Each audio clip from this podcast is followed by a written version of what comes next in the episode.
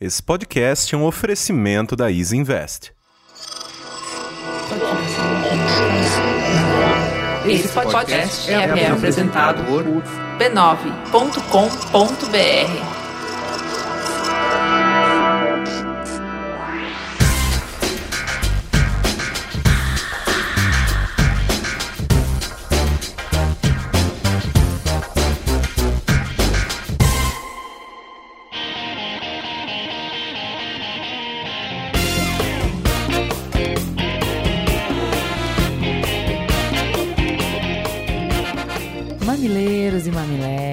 bem-vindos ao espaço que construímos juntos para aprender, para ouvir e para crescer a partir do encontro com visões, vivências e pensamentos muito diferentes dos nossos. Esse é o Mamilos. Eu sou a Juva Lauer. Eu sou a Cris Bartz. E hoje vamos falar sobre mulheres, dinheiro e independência. Beijo para Natal. Em Dayatuba, São Paulo, em especial para Ana Cristina, que é amiga da Bruna. Para Porto Alegre. Para as alunas da FAAP e para os mamileiros de Toronto, Canadá, em especial para o Alan. O Mamilos é feito pelo Caio Corraine na edição, pela Luanda Gurgel, Guilherme Iano, a Luísa e o Cleiton nas redes sociais, pela Jaqueline Costa e grande elenco no Apoio à Pauta, e pela Lu Machado e a maravilhosa Mamilândia, que eu já tô sabendo que tá rolando um amigo secreto e não me convidaram, que fazem a transcrição dos programas. E essa semana tem merchan, Juliano? Tem merchan. Investir é um dos melhores caminhos para alcançar a independência financeira. O que a Isinvest faz é trazer esse universo para o seu alcance, para o seu bolso.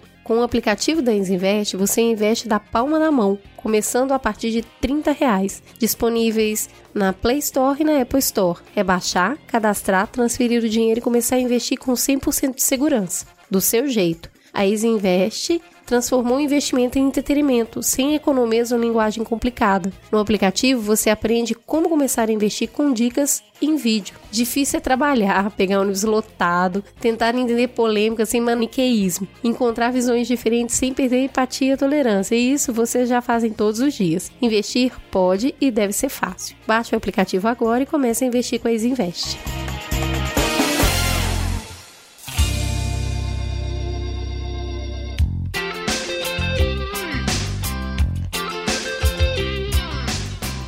Muito bem, vamos para o Fala Que Eu Discuto. Você pode seguir a gente no mamilospod no Twitter. E por lá o Gustavo Alves disse, sobre o podcast número 109 do Mamilos, a humanidade e a esperança que vocês mantêm, mesmo falando de um assunto tão difícil, é linda. Amo vocês.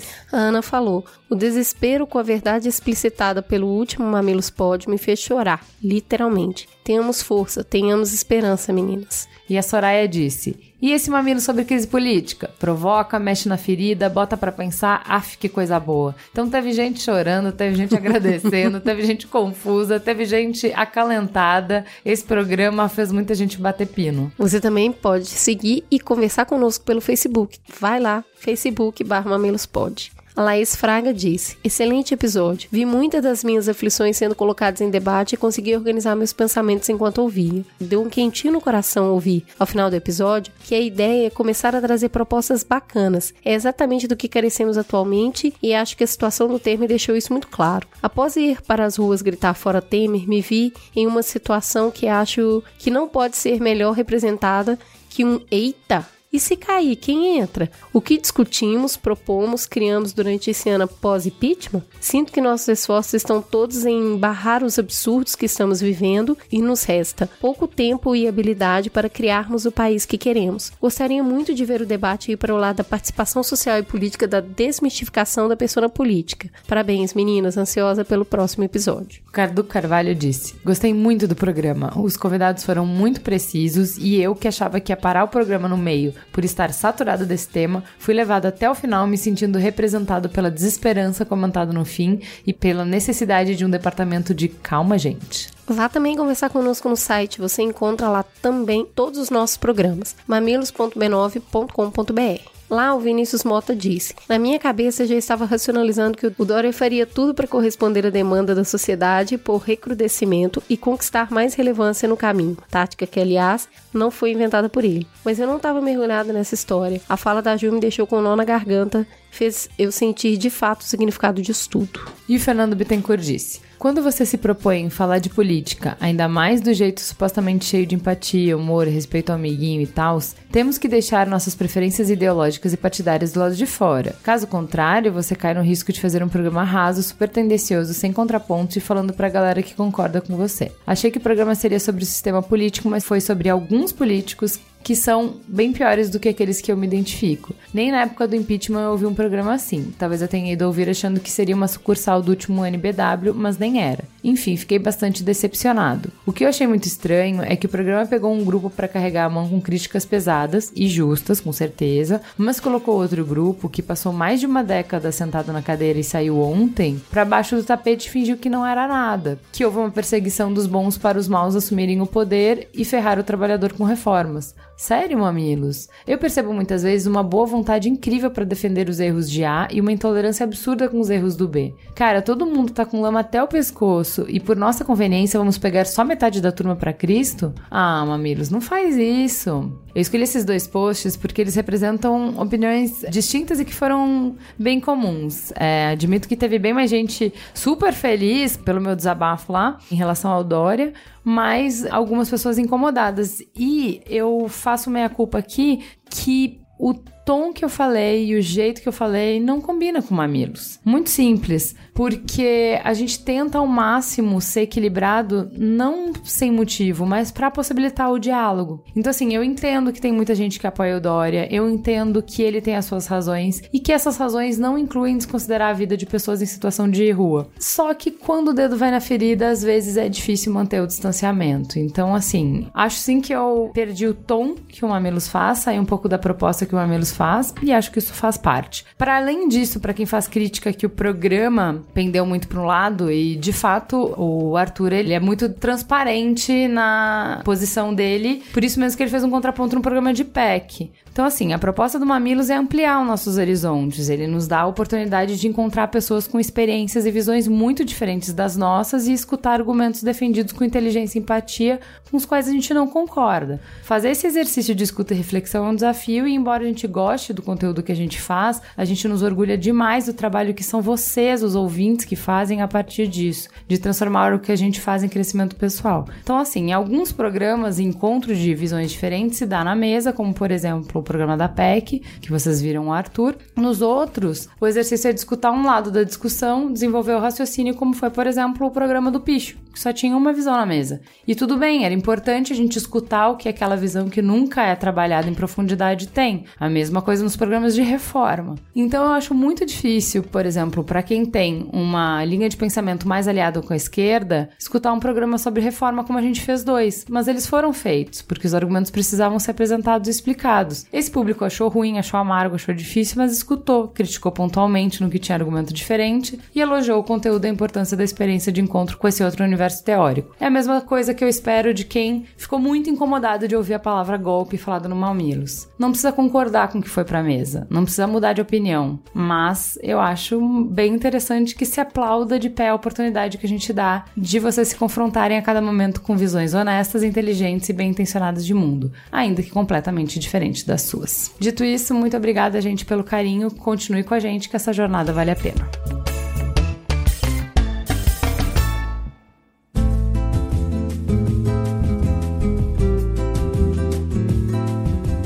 E vamos então para teta do mês. Primeiro apresentar quem tá com a gente. Vamos começar pela Vivi Duarte do Plano Feminino. Vivi, você já veio Oiê. aqui no Mamilos? Você já gravou no Mamilos? Não, é minha estreia. Tô assim, muito feliz, emocionada, feliz mesmo. Vivi, a gente, a gente ama o trabalho da Vivi, a gente super acompanha e enaltece. A gente precisa te perguntar primeiro, então, já que é a primeira vez, pra você se apresentar para os nossos ouvintes. Quem é você na fila do pão, Vivi? Meu, quem é a Vivi Duarte na fila do pão? É uma menina que nasceu na periferia de São Paulo, que viu ali mulheres batalhadoras fazendo acontecer, acordando de madrugada com sacolinha pra ir vender bolo, pão, roupa. E minha mãe e minha avó, uma dessas mulheres, né? Então, é uma menina que cresceu no meio de mulheres fortes, né? E mesmo sem privilégios, conseguiu ir alcançando espaços e conquistando. Então, hoje eu sou jornalista, sou empreendedora trabalhei 15 anos em empresa, em global, e saí pra montar meu negócio, que é o plano feminino, né? E agora o plano de menina, né? que é a Ai, que a menina dos meus ama. olhos. Ai, eu quero vocês também com a gente no Já plano tamo, já tá, né? Que bom. E aí, tamo. O ano passado a gente conseguiu formar 150 meninas. A gente tem cinco comunidades hoje de São Paulo. Todo sábado, simultâneo, a gente se encontra com essas meninas. Tem uma rede de mulheres incríveis, de juízas, jornalistas, empreendedoras, que dão aulas de empreendedorismo, educação financeira, autoestima, moda. E a gente se encontra com elas. Sábado agora atende, né? Todo sábado tem. O ano passado foram 150 meninas formadas. Esse ano a gente já tem 200 que a gente tá, Eita. tá juntas. Tá crescendo, né? Não, o e a- a bonde. gente E a rede só se espalha. Só se A gente espalha. foi na formatura e é muito difícil não chorar. Nossa. Nossa, eu amei ver vocês lá também. A gente vai realizando, né, gente? A gente tem que ir acreditando nos planos e além de ter planos, tem que colocar pra acontecer. E também com a gente, Cintia Almeida. Cintia, conta um pouquinho quem é você, o que, que você faz, onde você vem, do que, que você se alimenta. Adorei. eu adorei, histó- adoro a história da fila do pão. É, bom, eu sou Que jornalista. é você na noite também pode ser. Atualmente eu tô mais pra fila do pão. Eu sou uma jornalista, uma velha jornalista. Uma jornalista velha. Mas eu tive uma passagem bem extensa, né? Durante mais de 30 anos, né? Em editoras, então eu sou bem especialista em revista, né? Essa mídia que... Eu atravesso uma fase minguante, né? Minhas amigas vão ficar tristes comigo, mas é verdade, eu amo revista e eu acho que revistas serão eternas, não naquela dimensão que conhecemos, mas em muitas outras. E depois dessa carreira corporativa longa, extensa, passagem por direção de diversos veículos e tal, eu comecei a gostar dessa história de falar sobre carreira feminina. Até porque eu acho que eu era uma protagonista né, dessa carreira. Eu, durante muitos anos eu não enxerguei a diferença de gênero durante esse percurso. E fui aprender muito tarde que havia uma enorme diferença. E isso muito me motivou. Logo, enfim, quando eu comecei a escrever uma coluna sobre carreira de mulher, eu entendi que carreira de mulher não tinha nada a ver com carreira de homem. Eu ocupei alguns espaços bastante masculinos, para não dizer machistas. Eu fui diretora da revista Playboy. É uma coisa um pouco. E acho assim, e, e isso me deu ali uma sensação errada, né? Uma ilusão, talvez, de que imagina, se uma mulher pode dirigir Playboy, o que, que nós não podemos fazer? Tava tudo errado. Mulheres realmente têm um percurso muito mais difícil, muito mais, inclusive em situações bastante questionáveis, como a própria revista Playboy. É isso aí. Vamos então, com essa mesa estrelada, entrar no nosso tema. A gente vai fazer uma introdução aqui um pouquinho longa, mas é que é para dar o tom da conversa. E o nosso tema dessa semana é mulheres, dinheiro e a independência. Qual é o fato? A dificuldade das mulheres em lidar com dinheiro e com carreira profissional existe. Começou séculos atrás, quando elas eram impedidas de estudar, trabalhar ou até mesmo participar da decisão de negócios em suas famílias. No Brasil, até 1962, as mulheres não tinham CPF. Como abrir uma conta no banco sem esse documento? Por fim, foi criado o estereótipo de que mulheres se dão melhor com amenidades, humanidades e sentimentos. Foi também a partir dessa visão que foi construído o mundo dos negócios, um mundo feito por homens e para homens. Porém, após a Revolução Industrial, o que os maridos e pais traziam para casa já não era o suficiente para o sustento da família e a mulher começou a ir ao mercado de trabalho. Muita luta, muita dedicação, muita superação. Mulheres em lugares nunca antes imaginados e em todas as profissões. E hoje estamos diante dos seguintes números, de acordo com o IBGE: 12,5% das mulheres no Brasil são graduadas contra 9,9% dos homens. 43% dos empreendedores no Brasil são mulheres. A renda feminina cresceu 83% em 10 anos. Mulheres detêm aproximadamente 75% do poder de compra. 38% dos lares brasileiros são chefiados por mulheres. Porém, mesmo com tanta evolução, ainda se enfrentam problemas graves. Mulheres ganham em média 32% a menos que homens. Mulheres negras ganham 65% menos que homens. Mulheres estão em apenas 37% dos cargos de chefias nas empresas. No setor público, esses são 21,7%. Somente 10% do cargo de diretoria executiva no Brasil são preenchidos por mulheres. Em pesquisa realizada pelo Serasa, 45% das mulheres estão negativadas, já esse percentual cai para 43% em relação aos homens. Elas ainda são as mais endividadas em linha de crédito, com cartão, com crédito consignado e também com cheque especial. Outra pesquisa constatou que 39% das mulheres se dizem bem informadas sobre investimento, mas quando o número é homem, são 67% que dominam esse assunto. Ainda, segundo um estudo da BlackRock, somente 40% das mulheres dizem que agem por conta própria quando o assunto é onde investir seu dinheiro, enquanto 67% dos homens fazem isso sozinhos. Um estudo da Prudential mostra que 70% das mulheres se veem como poupadoras ao invés de investidoras. Já 70% dos homens estão dispostos a assumir algum risco na oportunidade de fazer o seu dinheiro render mais. Mulheres escolhem carreiras em que podem conciliar trabalho com as tarefas de casa, mãe, esposa e cuidadora. Outras abrem mão da carreira ou dão prioridade para a ascensão do marido, porque ele ganha mais. Há vários aspectos que restringem essa ascensão, inclusive o machismo, pois alguns homens não aceitam a ideia de ser incomodado por uma mulher ou mesmo que sua companheira ganhe mais que ele. A diferença como homens e mulheres olham para o dinheiro fica estampada em um estudo feito pela organização Fidelity. 54% das mulheres associam a riqueza com a palavra segurança, enquanto 82% dos homens a associam com sucesso e poder.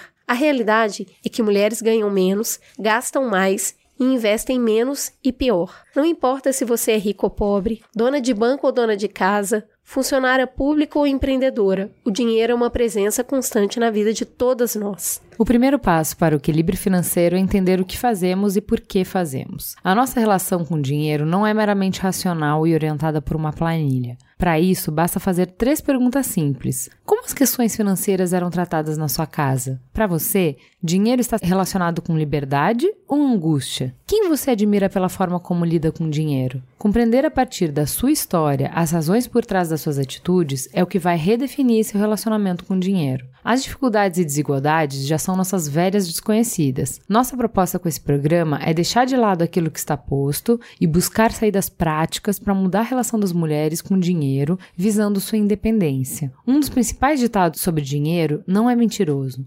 Dinheiro é poder. E a mulher de hoje sabe que o dinheiro pode ser o agente libertador das mais diversas situações, seja de um ambiente de trabalho opressor, seja de um relacionamento abusivo. Porque é a partir dele que ela consegue barganhar aumentos, abrir seu próprio negócio e até mesmo pagar um aluguel sem depender do marido. Bora conversar mais sobre como podemos alcançar esse bem-estar. Sim, esse programa tem um recorte de gênero. Mas, meninos, temos certeza que vocês também irão se identificar com várias passagens aqui comentadas e poderão tirar lições práticas para a vida e carreira de vocês. Não desliguem agora. Esse programa faz parte da série Trabalho e Vida, que incluem os programas Reforma da Previdência, Reforma Trabalhista e o Futuro do Trabalho. O nosso roteiro foi amplamente inspirado no livro que a coautora está aqui presente, que é a Cíntia, que escreveu em parceria com a Denise Damiani, que é o Ganhar Mais, Gastar Menos e Investir Melhor. Então a gente vai passar por uma série de temas, inclusive o nosso roteiro está bastante aí recortado a partir do livro. E a gente começa com a polêmica Mulheres e Dinheiro não tão amigos assim.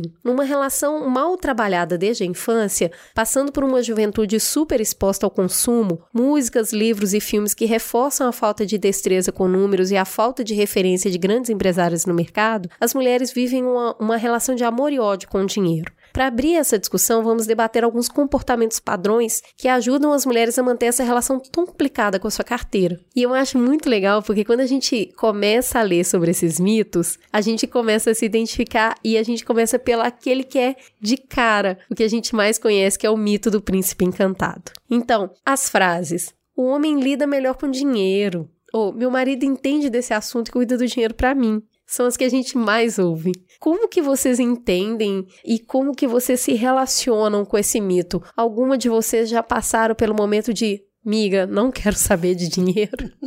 Como que é isso?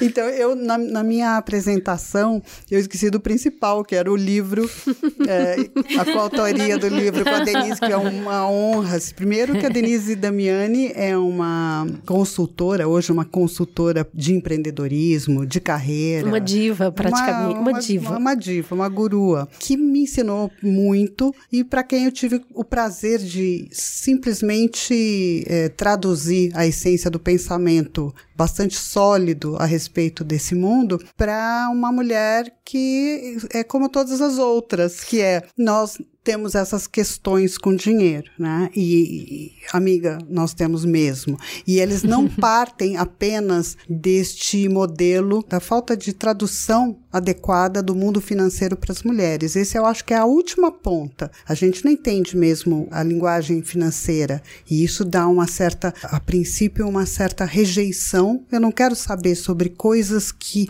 são muito complicadas e que os homens e o mundo das finanças fazem questão de tornar ainda mais complicadas, que nos levariam a essa terceira equação do livro, né, que é ganhar, gastar e investir. Não existe uma forma de você lidar com dinheiro que é ganhar mais, é gastar menos e investir melhor separadamente. São as três pontas desse triângulo né, virtuoso que vão fazer com que a gente chegue lá. Mas para responder a sua pergunta, Cris, que é o príncipe encantado, claro que as mulheres foram educadas, mesmo as pessoas que mais são batalhadoras, pessoas que, aliás, o mundo é difícil para quem não nasce em berço esplêndido, a maioria, grande, enorme maioria. Mas mesmo assim, a mulher sempre ocupou um papel de sim trabalhar, ralar, legal, mas na hora de quem cuida e quem toma decisões a respeito de como fazer esse dinheiro render mais, principalmente na parte do investimento, é o homem. Porque a gente acha que alguém vai cuidar da gente. E as mulheres têm um pensamento mágico. Ah, esse assunto é chato. Trabalhar não é chato, mas dinheiro é chato. E dinheiro está sempre associado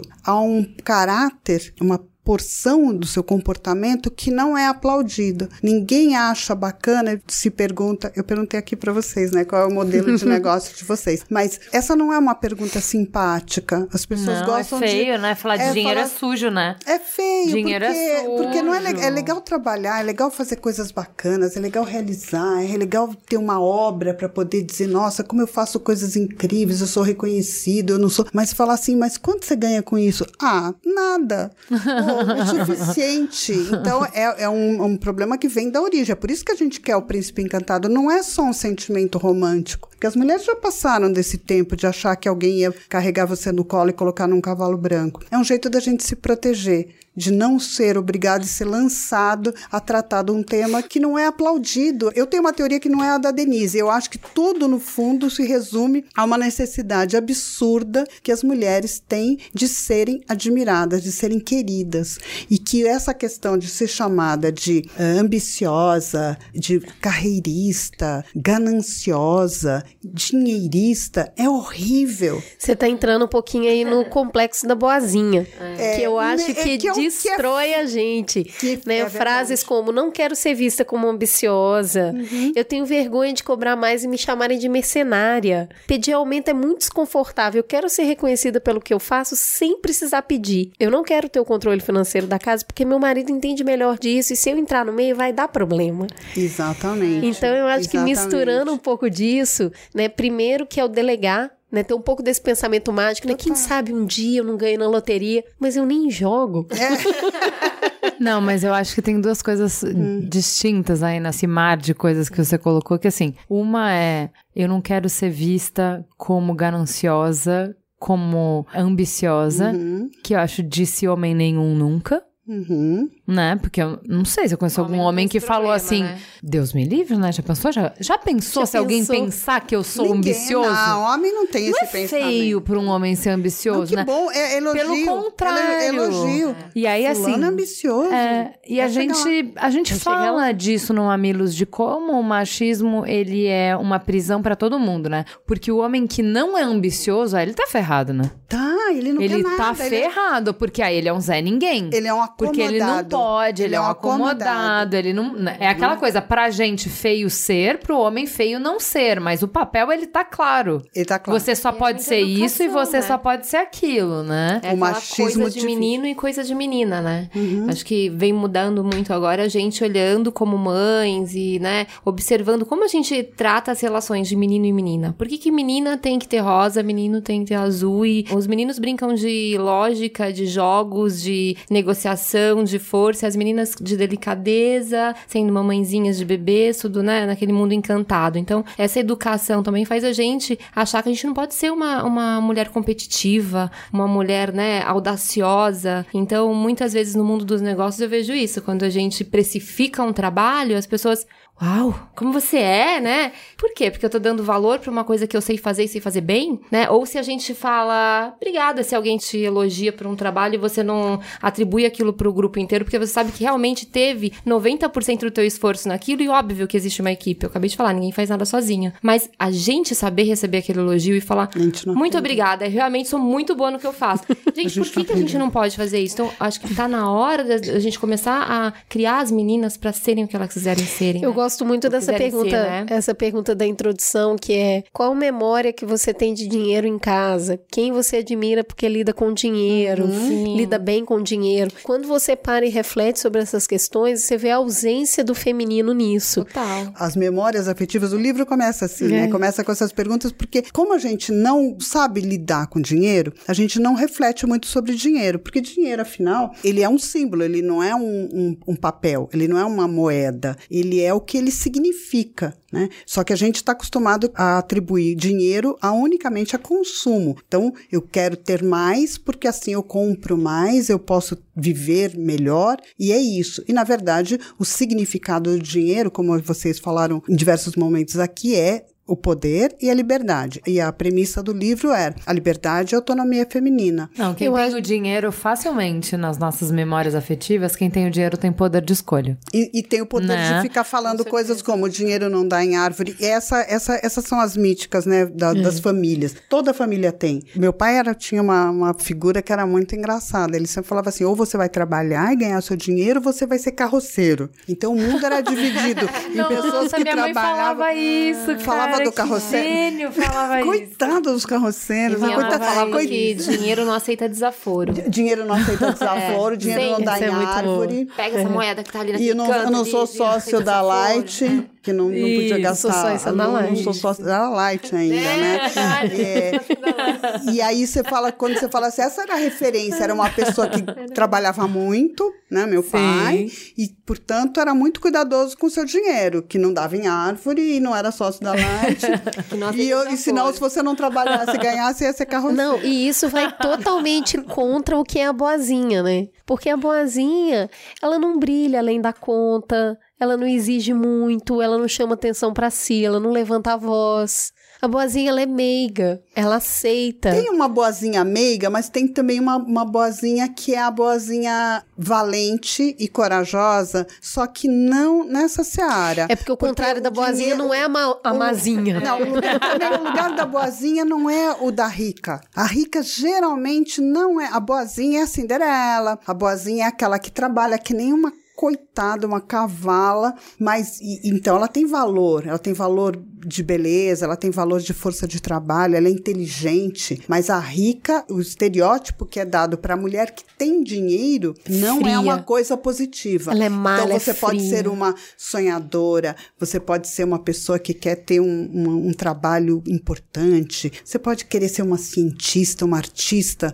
Isso hoje, né? Não estou falando dos séculos passados. Mas ser uma rica, não. Porque Não. não é bonito ser rico. Não. Então, dinheiro, você pode até sonhar com uma carreira onde você seja reconhecido pelo seu conhecimento, pelo valor até social do seu trabalho. Mas dizer assim, puxa, que legal, fulana ganhou dinheiro à beça na vida. Ninguém fala isso. Mulher. Ninguém. É uma Mas rica. sabe o que é engraçado? Que assim, eu tava falando com um amigo meu essa semana e ele tava falando sobre que ele vira o pateta no trânsito, né? E que ele, putz, ele briga, ele grita, então por isso ele não quer mais dirigir e tal. E olha que é engraçado, não tem nada a ver o trânsito com finanças, mas tem, né? Tem. Porque é como a gente se coloca na sociedade. Que eu falei, é muito difícil uma mulher falar assim: olha só, até aqui você vai, daqui você não vai mais. Então, assim, na hora que ele falou que ele tem uma chave de roda, sei lá, do lado, porque assim, se o cara cortar ele, ele sai do carro muito louco, pega a chave, não sei o quê. Porque assim, você passou do limite. E você não passa do limite comigo. Porque tem o meu espaço e tem o seu espaço. E eu não vou ultrapassar o seu espaço. Eu vou te respeitar e tal. Mas você não passa do meu espaço, não. E a mulher não pode botar esse limite desse jeito e com essa violência e tal. E ok. Muito ruim a violência masculina Sim, na né? sociedade e tal, Não, tudo gente. errado. Mas quando a gente tá falando de relações e de negociar, e no trabalho você vai negociar o seu espaço para salário, e no banco você vai negociar o seu espaço quando ele te falar que o juro é maior e você vai falar assim: olha, então, olha aqui, ok. Eu não consigo pagar essa prestação. Uhum. E ok, que você tem o risco de você aqui, mas assim, isso aqui é abusivo. Então nem eu vou ultrapassar o seu espaço e você não vai ultrapassar o meu. Então, o empoderamento para se colocar numa situação de negociação, seja financeira, seja de carreira, isso é muito difícil para mulher. A gente não tem esse arcabouço, a gente não, Não tem. tem. essa construção. A gente, né? inclusive, a gente entra na próxima item, que é o- a síndrome da fraude, que é justamente esse medo de colocar todos esses limites. Então, assim, eu não sou capaz de lidar com dinheiro, eu nunca fui boa em matemática.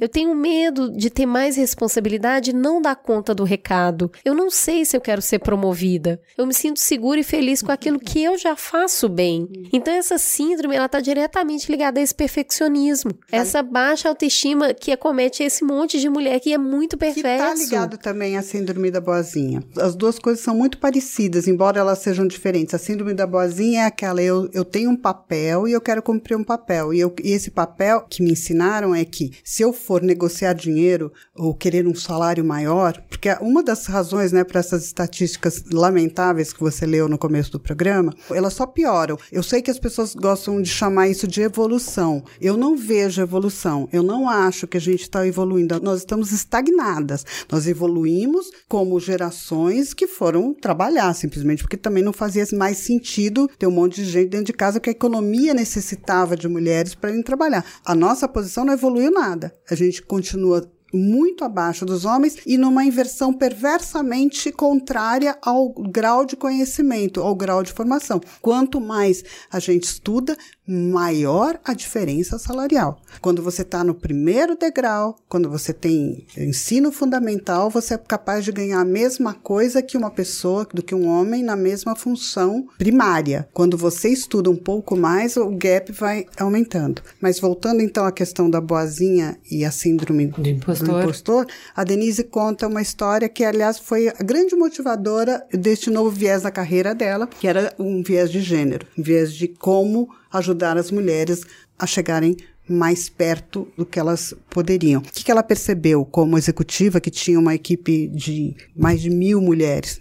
Quando ela começou a fazer entrevistas com as suas funcionárias e depois ela começou a ser uma pessoa bastante curiosa, embora não jornalista, e entrevistar mulheres de todos os calibres, em todas as instâncias. Da empregada doméstica, ela brinca, até a Hillary Clinton, quando ela teve a oportunidade de encontrar, fazendo uma pergunta de como você lida com dinheiro. E o que, que ela percebeu? Qual era o grande o fator comum entre elas? A grande maioria das mulheres, e a gente está falando de negociação e de síndrome de impostor, achava que não deveria dar um passo além, nem no primeiro momento de contratação, porque é aí que começa a grande diferença. Você não negocia o seu salário, os homens negociam. Eu tenho aqui para te oferecer 10. Você fala, ai, tá ótimo. E o plano de saúde?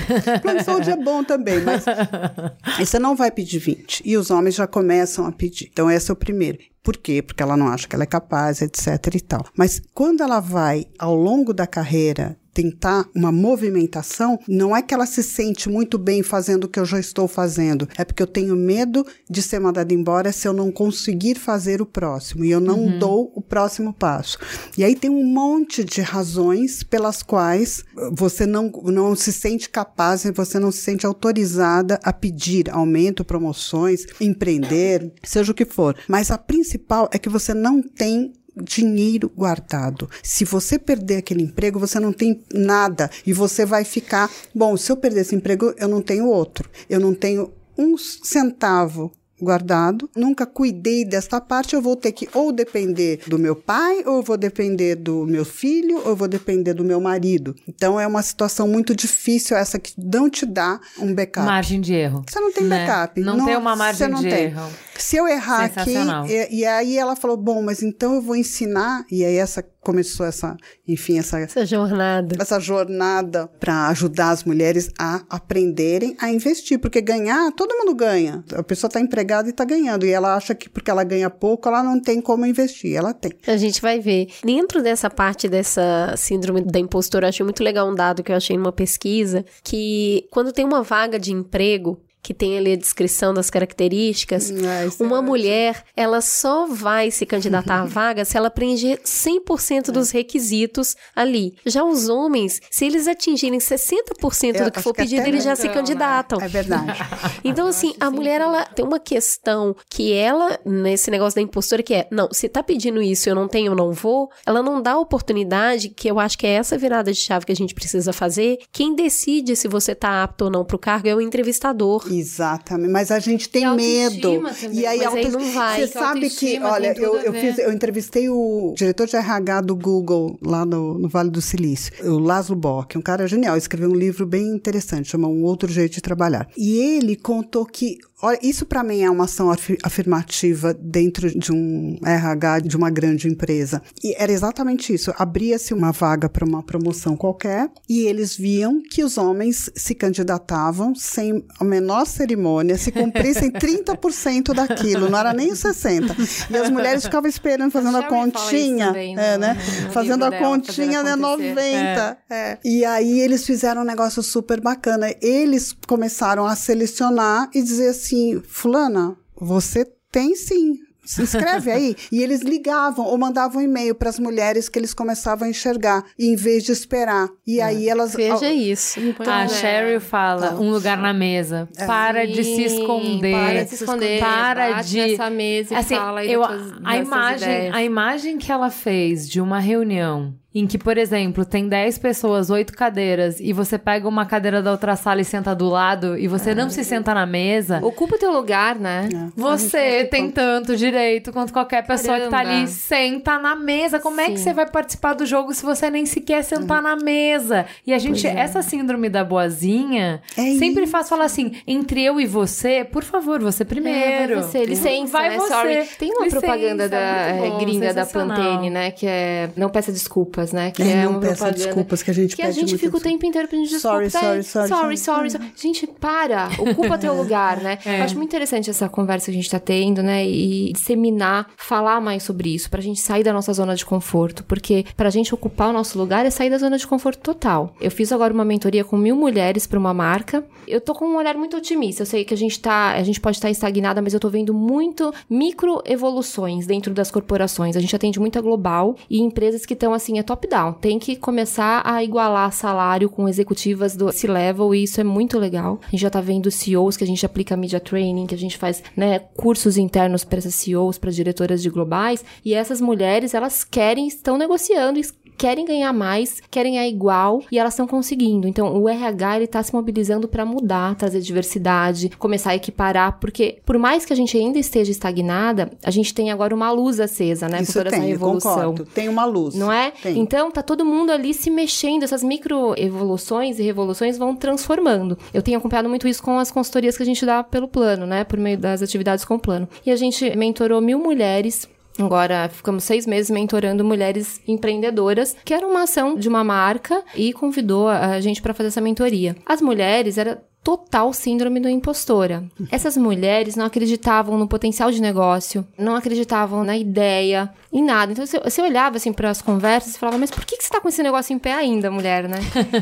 Ai, porque eu tenho uma, uma relação emocional com essa marca. Tudo sentimento. É. E aí trazer pra essa mulher o racional e falar: olha, você tem um potencial gigantesco. O teu negócio, o modelo de negócio pode, pode crescer 300% se você for assim, assim, se você bater na mesa, se você ocupar teu espaço, começar a negociar melhor. E em seis meses a gente conseguiu ajudar muitas mulheres a pelo menos levantar a voz e, e começar a falar e negociar de igual para igual. Muitas dependiam do marido para negociar com o fornecedor. E o marido trabalha em outro emprego, e aí leva ela também meio no, né, esportiva, né, o, a- o negócio da mulher. E, não, pode deixar que eu negocio para você. Não. Ou então contrata um cara para ser o financeiro, porque é, é óbvio que pessoas têm expertises diferentes e eu sou Mas é sempre em finanças. O, o financeiro. Mas a né? gente tem que saber o que está acontecendo no nosso negócio, né? Eu, quando comecei a empreender também, eu fui gerente de marca por muito tempo, de companhias grandes que gerenciava milhões, mas eu não cuidava diretamente daquilo. Eu tinha as ideias criativas, fazia interface com campanha e tal, mas exatamente com contabilidade eu não precisava lidar, né? Quando eu comecei a fazer isso com o meu negócio, me dava taquicardia.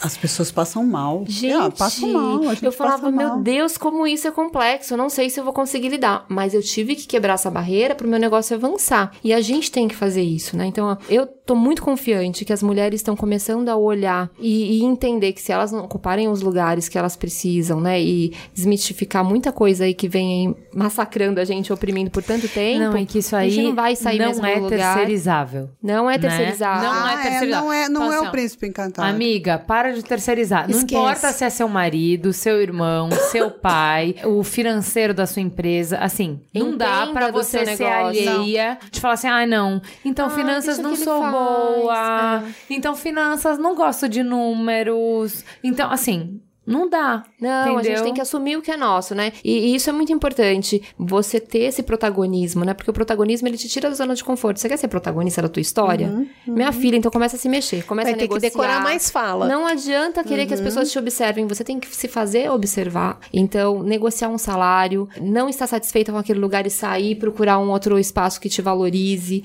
Então, é, é mexer o doce, Sabe- né? sabe Não, e eu acho que a gente entra nesse último dilema aqui, pelo menos estrutural, pra gente entrar nas fases do dinheiro, que é o falso dilema, que eu acho que é a última e grande barreira que a gente coloca pra nós mesmas, que são frases do tipo: dinheiro é sinônimo de estresse e preocupação. Ou eu vou poupar ou eu vou ter uma vida boa, os dois não dá.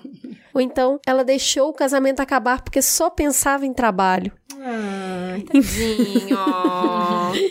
Então, assim, isso faz muitas mulheres abrirem mão da carreira e da independência financeira dela porque ela acredita que é um ou outro. Então, mas é que- aí eu quero defender as mulheres, ou pelo menos o que induz as mulheres a pensarem assim, é porque, na verdade, o nosso modelo é masculino. Portanto, não é que as mulheres são idiotas, acomodadas e que ficam sonhando com um príncipezinho. É que nós fomos induzidas Exato. a achar isso. Então, o que, que é, tem uma história ótima que a Denise conta e que eu acho me enxergo e me identifico bastante, que as pessoas acham, olham para cima no mundo corporativo, olham um CEO ou mesmo um, um grande empresário e acham que ele tem uma vida horrível. E ela olha e fala: eu não quero essa vida. Eu quero acordar, cuidar dos meus filhos. Coisa que ela não faz nunca, porque ela vai, acorda cedinho, pega o hormônio, vai não sei o quê.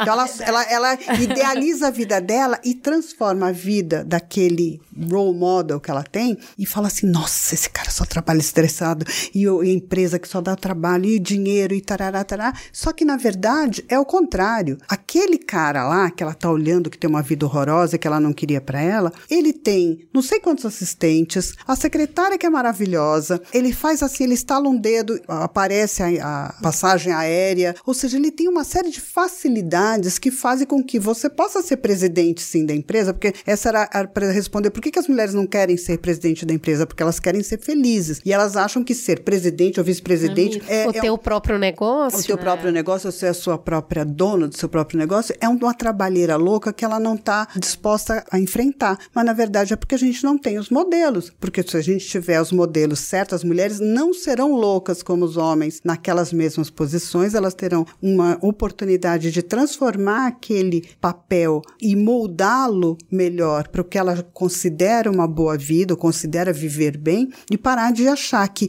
ah, quanto mais você cresce, mais infernal fica a sua vida. Não é verdade. Quanto mais você fica no meio, é que é infernal. Eu acho engraçado que muitas vezes você estaga uma vida infernal, E muito que- infernal, e fala, mas se eu tiver o meu negócio, vai ser infernal. Gata, você já tá no Já inferno. Tá no inferno. É. Ou então, assim, se eu crescer e virar chefe, virar diretora, vai ser infernal. Não, você não tá entendendo. Já vai- tá, é, né? ela- e a, eu- a Denise que falava sempre assim, não, mas a- aí pelo menos vai ser o inferno, você vai ganhar melhor. Tá? Então, assim, Mas não, mas privilégio, também é. tem algumas coisas que, assim, do que a gente, de tudo que a gente tá falando, características que a gente tem, é de que você centraliza tudo. Uhum. então, esse cara acha que tá no direito dele, de que ele nasceu com esse direito, Sim. que as pessoas cuidem das coisas, porque ele nasceu pra só pensar naquele floquinho de neve que vai fazer a diferença do negócio. E ele não tem que se preocupar com coisas miudezas e pequenezas, como, por exemplo, essa passagem de avião que você falou. Uhum. Então ele espera que exista um séquito ao redor dele pra cuidar de todas as coisas que são mínimas e pequenas e não valem o tempo dele. Exatamente. E a gente quer cuidar de tudo. E a gente quer cuidar de E de tudo. cada centímetro, e de cada notícia. E se sente culpada se Meu você delega Deus. a esse tipo de tarefa, porque a- é uma coisa muito importante você entender o valor do seu trabalho. Se a minha hora e o meu trabalho vale mais do que eu ficar no computador tentando fazer uma reserva na companhia X, é óbvio que se tiver alguém ali do meu lado para fazer, é a é a ela que eu tenho que delegar. A gente delega coisas muito mais importantes, como as decisões de sobre onde nós vamos colocar meu dinheiro, onde vai. é Isso eu você vou- delega, né, Isso você bonita? delega. Agora a passagem Agora, aérea você não ai, abre mão. A passagem você não abre mão. Ou, a- ou bobagens no tipo. Pedir né? reembolso. Pe- Imagina que eu vou pedir pra reembolso. secretária fazer meu reembolso, eu mesma faço. Eu mesma faço, eu sou autônoma, dá uma, uma falsa sensação de autonomia, porque isso não é autonomia. Autonomia é, de fato, você se reconhecer.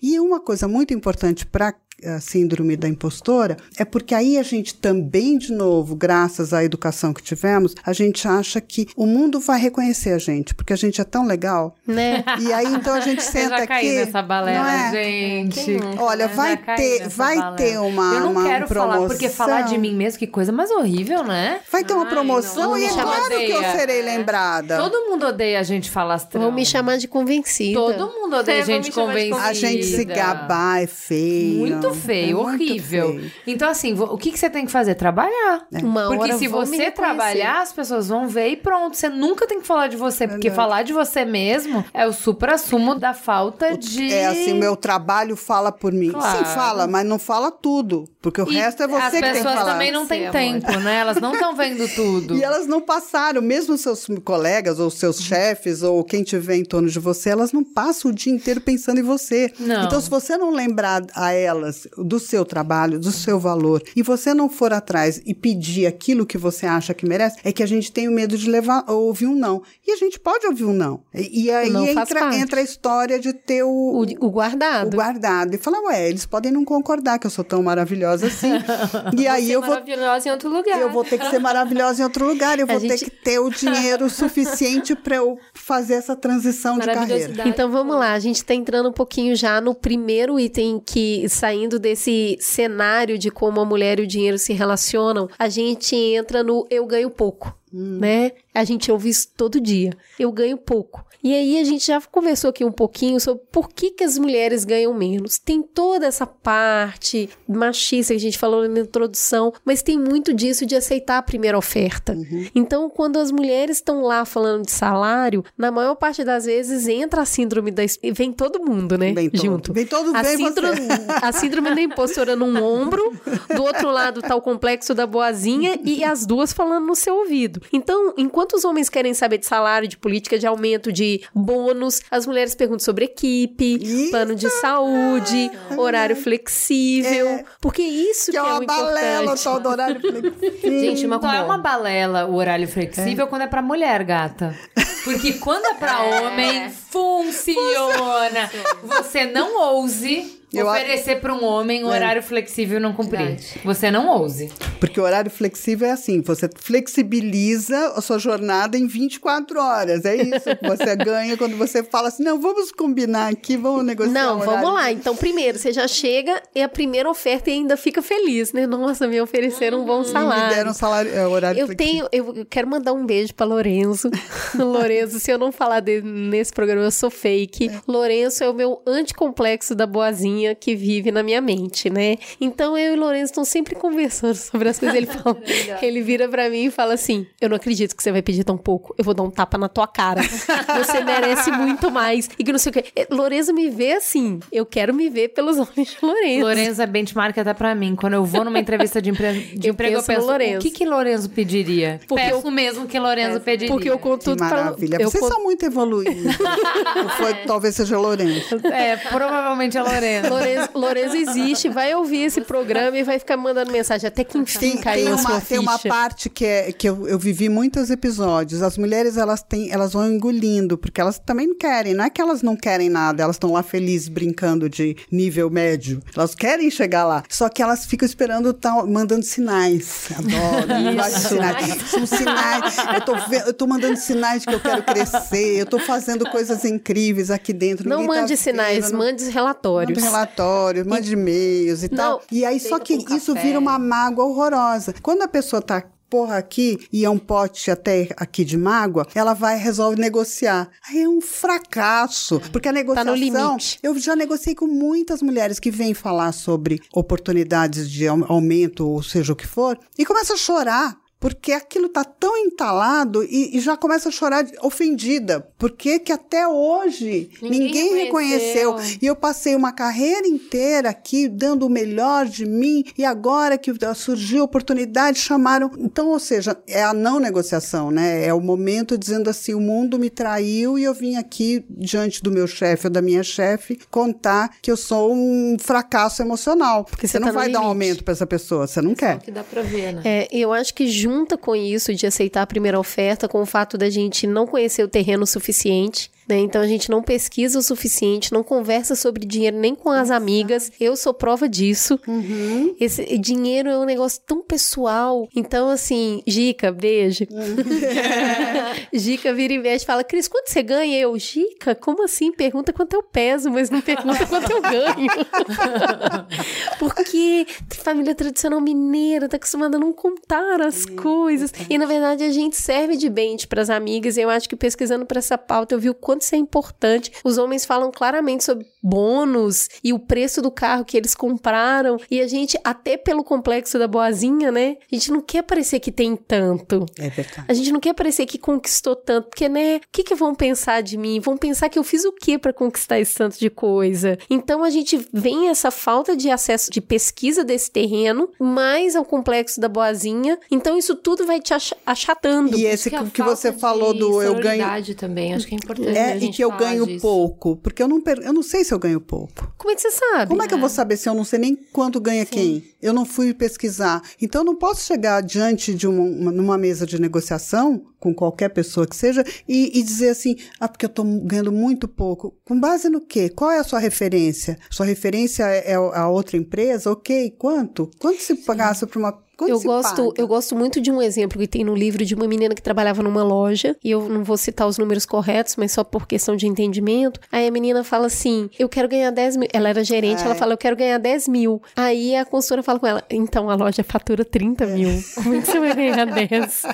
Aí ela fica completamente atordoada. Eu falo assim, se você ganhar 10 mil, você vai ser mandado embora. Você vai ser porque mandado não- a- embora. A, a empresa vai fechar. Aí ela fala, aí a pessoa fala assim, ó, você tem duas opções, ou você vai melhorar o business e crescer com ele, ou você vai procurar emprego em outro lugar. Ela fala, não, eu adoro trabalhar aqui. Ela, então, se a meta é ganhar 10 mil, pra você ganhar 10 mil, a loja tem que faturar muito mais. O que, que você vai fazer pra loja Quais são as faturar suas mais? ideias de faturamento? Quais É são as suas ideias? E aí a menina fica sangue no zóio, consegue uma nova linha de produto Uhum. para a loja, ela negocia, ela busca a nova linha de produto, coloca o produto, a loja aumenta muito o faturamento e ela aumenta o salário dela. Uhum. Mas então eu acho que isso deixa tão claro a falta de pesquisa que a gente tem. Uhum. Eu ganho pouco baseado em quê? O salário de quem que você tá vendo? Em que área que você tá vendo? Uhum. Pra falar se você ganha pouco ou não. Ah, porque eu trabalho muito. Então, todo mundo trabalha muito, né? Eu trabalho muito, eu me esforço muito. Então, É. você se esforçar é o pressuposto de você estar empregada. Exatamente. Todo mundo,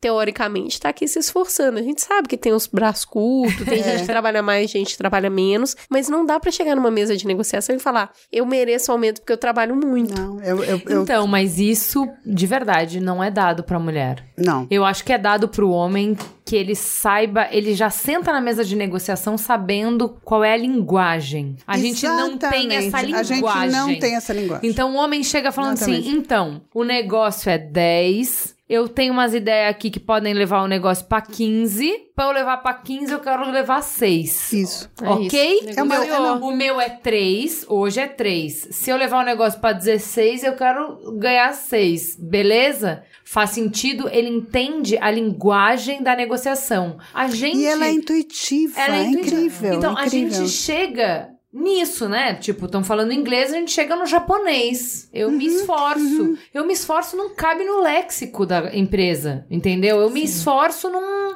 É, eu mereço, Eu eu mereço, mereço, eu é, tipo, mereço. Mas assim, eu sempre fui bem esforçadinha do pop, mas assim, eu tinha essa posição. Essa assim, linguagem. essa linguagem, sabe? De que assim, não, peraí, eu sou quem faz mais job, eu sou quem isso, eu sou quem aquilo, eu sou mais comprometida, eu entrego isso, eu aquilo.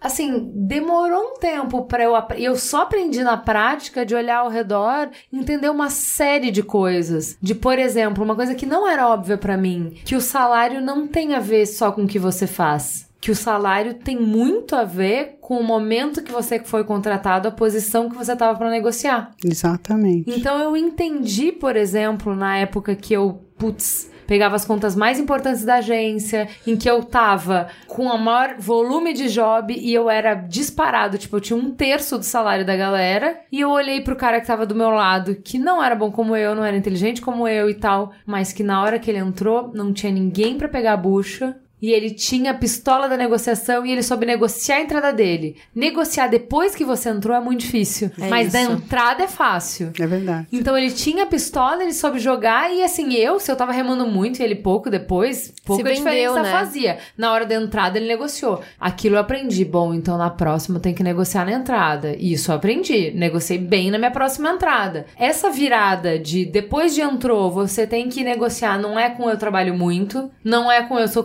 comprometida, não é com eu sou boa, é com o business da empresa é isso. Eu vou resolver seu problema. Eu vou resolver seu problema, isso foi um outro aprendizado. é outro- Essas qualidades que você mencionou são premissas, não são diferenciais. Diferenciais. Elas podem ser diferenciais e a gente acha e a gente reconhece e talvez o coleguinha do lado reconheça também, mas isso não te eleva, não te qualifica para aquilo que a empresa entende como ah, mas você é tão bacana. Mas, Ju, aquele cara que tá ganhando mais não é nem comprometido, nem é isso. Então, ele não cumpre a premissa. Gata, ele domina o léxico. Uhum. A gente tá aqui falando inglês. Aprende inglês. Se você não sabe inglês, vá fazer um cursinho. Vai fazer parte do jogo. Rápido. Entra no É, jogo. A às regra vezes- do jogo, entenda a regra do jogo. Eu acho que é aí que a gente- que, uh, os caras, eles se reuniam nos cafés, né? E os gestores, eles se reuniam em- nos grupinhos, em cafés, no fumódromo e tal. fumódromo, Eu não cara. fumava, não gostava de tomar café. Logo, todos os meus pares estavam ali, trocando altas ideias. E quando a gente ia pra uma mesa de reunião, assim, sempre, meia hora antes de começar a reunião que tava marcada na, na sala X, eles estavam lá, fumando, trocando ideia. E eu tava na minha mesa. Quando eles entravam pra sala de reunião, eles estavam super aquecidos Eles já. super super na mesma e- sintonia. Eu chegava e sentia que eu não tava na mesma vibe. E obviamente não estava, porque comecei a perceber isso, comecei a participar dessas conversas. Mesmo não fumando, mesmo não tomando café, eu ia pro meio. E ia me aquecer também, ia trocar ideia. E comecei a entender como esse estar presente, se fazer presente é importante também. Pra valorizar. Não é te- necessariamente tudo que você fala, mas é muito do que você escuta. Exatamente, porque Eu ali acho- você sabe do jogo, você sabe, ah, tá, o superintendente vai chegar, eu já sei exatamente, troquei a minha ideia, deixei também a minha mensagem ali, a gente tá entrando junto nesse, né, nessa reunião. Eu sempre entrava meio que na... Vendida, né? Aliás, tem uma- uma- né? um truque básico. Meninos chegam primeiro na sala de reunião e pegam os melhores lugares. E eles já sabem, eles sabem onde é que o chefe vai sentar, ou a Sim, pessoa que eles têm que impressionar. E você pode olhar que a mulher vai chegar a exatamente às 10, pontualíssima, e ele chegou lá 10 minutos antes. A gente Tá por começa ali, a né? entrar Tá um por ali, tá, tá rondando ali, falando com a secretária do presidente, vai lá, dá uma voltinha, mas tá sempre, né, na Enquanto área você tava terminando a apresentação. A gente É, entra um pouco em como ganhar. Atentas, mulheres. É, a gente já, já tá permeando isso, né? Que é como ganhar mais. O que, que você faz pra ganhar mais? Porque existem ações efetivas a serem feitas e não tem como fugir. A primeira delas é vender. Não tem Exatamente. como ganhar mais se você Ai, não que se vender. vergonha, né? E aí- Eu quero trabalhar, mas não quero vender. Eu sou a primeira a falar isso, porque Quantas vezes eu já caí nessa falácia de vão me reconhecer pelo quanto eu entrego? Não, não vão te reconhecer, Não gata. não vão. Porque primeiro as pessoas estão super ocupadas com outras coisas, ninguém tá tão olhando assim pra você, e a vida é muito corrida. E quando a gente pensa em venda, a gente vai pensar naquele vendedor de carro usado que Aquele quer te empurrar chato, qualquer coisa é. que é um charlatão. E não é sobre isso que a gente tá falando. A gente tá falando sobre fazer relatórios das suas entregas, das suas conquistas. O cliente mandou um e-mail elogiando, repassa o e-mail pra equipe e coloca o seu chefe em cópia, entendeu? Olha aqui que legal, parabéns pra todos nós. E coloca lá porque o e-mail veio pra você. E, e vender no- nesse sentido é que a gente, mulheres principalmente, tem muito preconceito, passa um pouco por. As pessoas acham assim, não, fulano é um vendedor nato. Então ele vai vender o seu projeto, vai vender a sua ideia, vai vender até a sua própria promoção, qualquer coisa. E a gente acha, bom, mas é que ele sabe, ele tem esse dom, Dom. ele vai vender areia no deserto, é incrível. Mas na verdade tudo é treino. E nós também aprendemos que assim, se a gente não nasceu com aquela graça divina e o dom natural de convencer alguém de alguma coisa, a gente não pode fazer nada a respeito. Mas eu sou muito boa no trabalho, eu faço muita coisa legal, mas eu não sei. Mas você não sabe, aprende, querida, porque dá para aprender. Você aprende como? Treinando. E tem muitos truques de treinar. Então você começa treinando na sua casa. Você vai falar assim: eu quero vender este projeto. Pega a tua amiga e fala assim: me convença que seu projeto é bom. E aí a amiga, se for amiga de verdade, não vai falar, ai, tá ótimo. Não, vai falar, tá uma merda, não ia comprar, não adianta, eu não vou vender.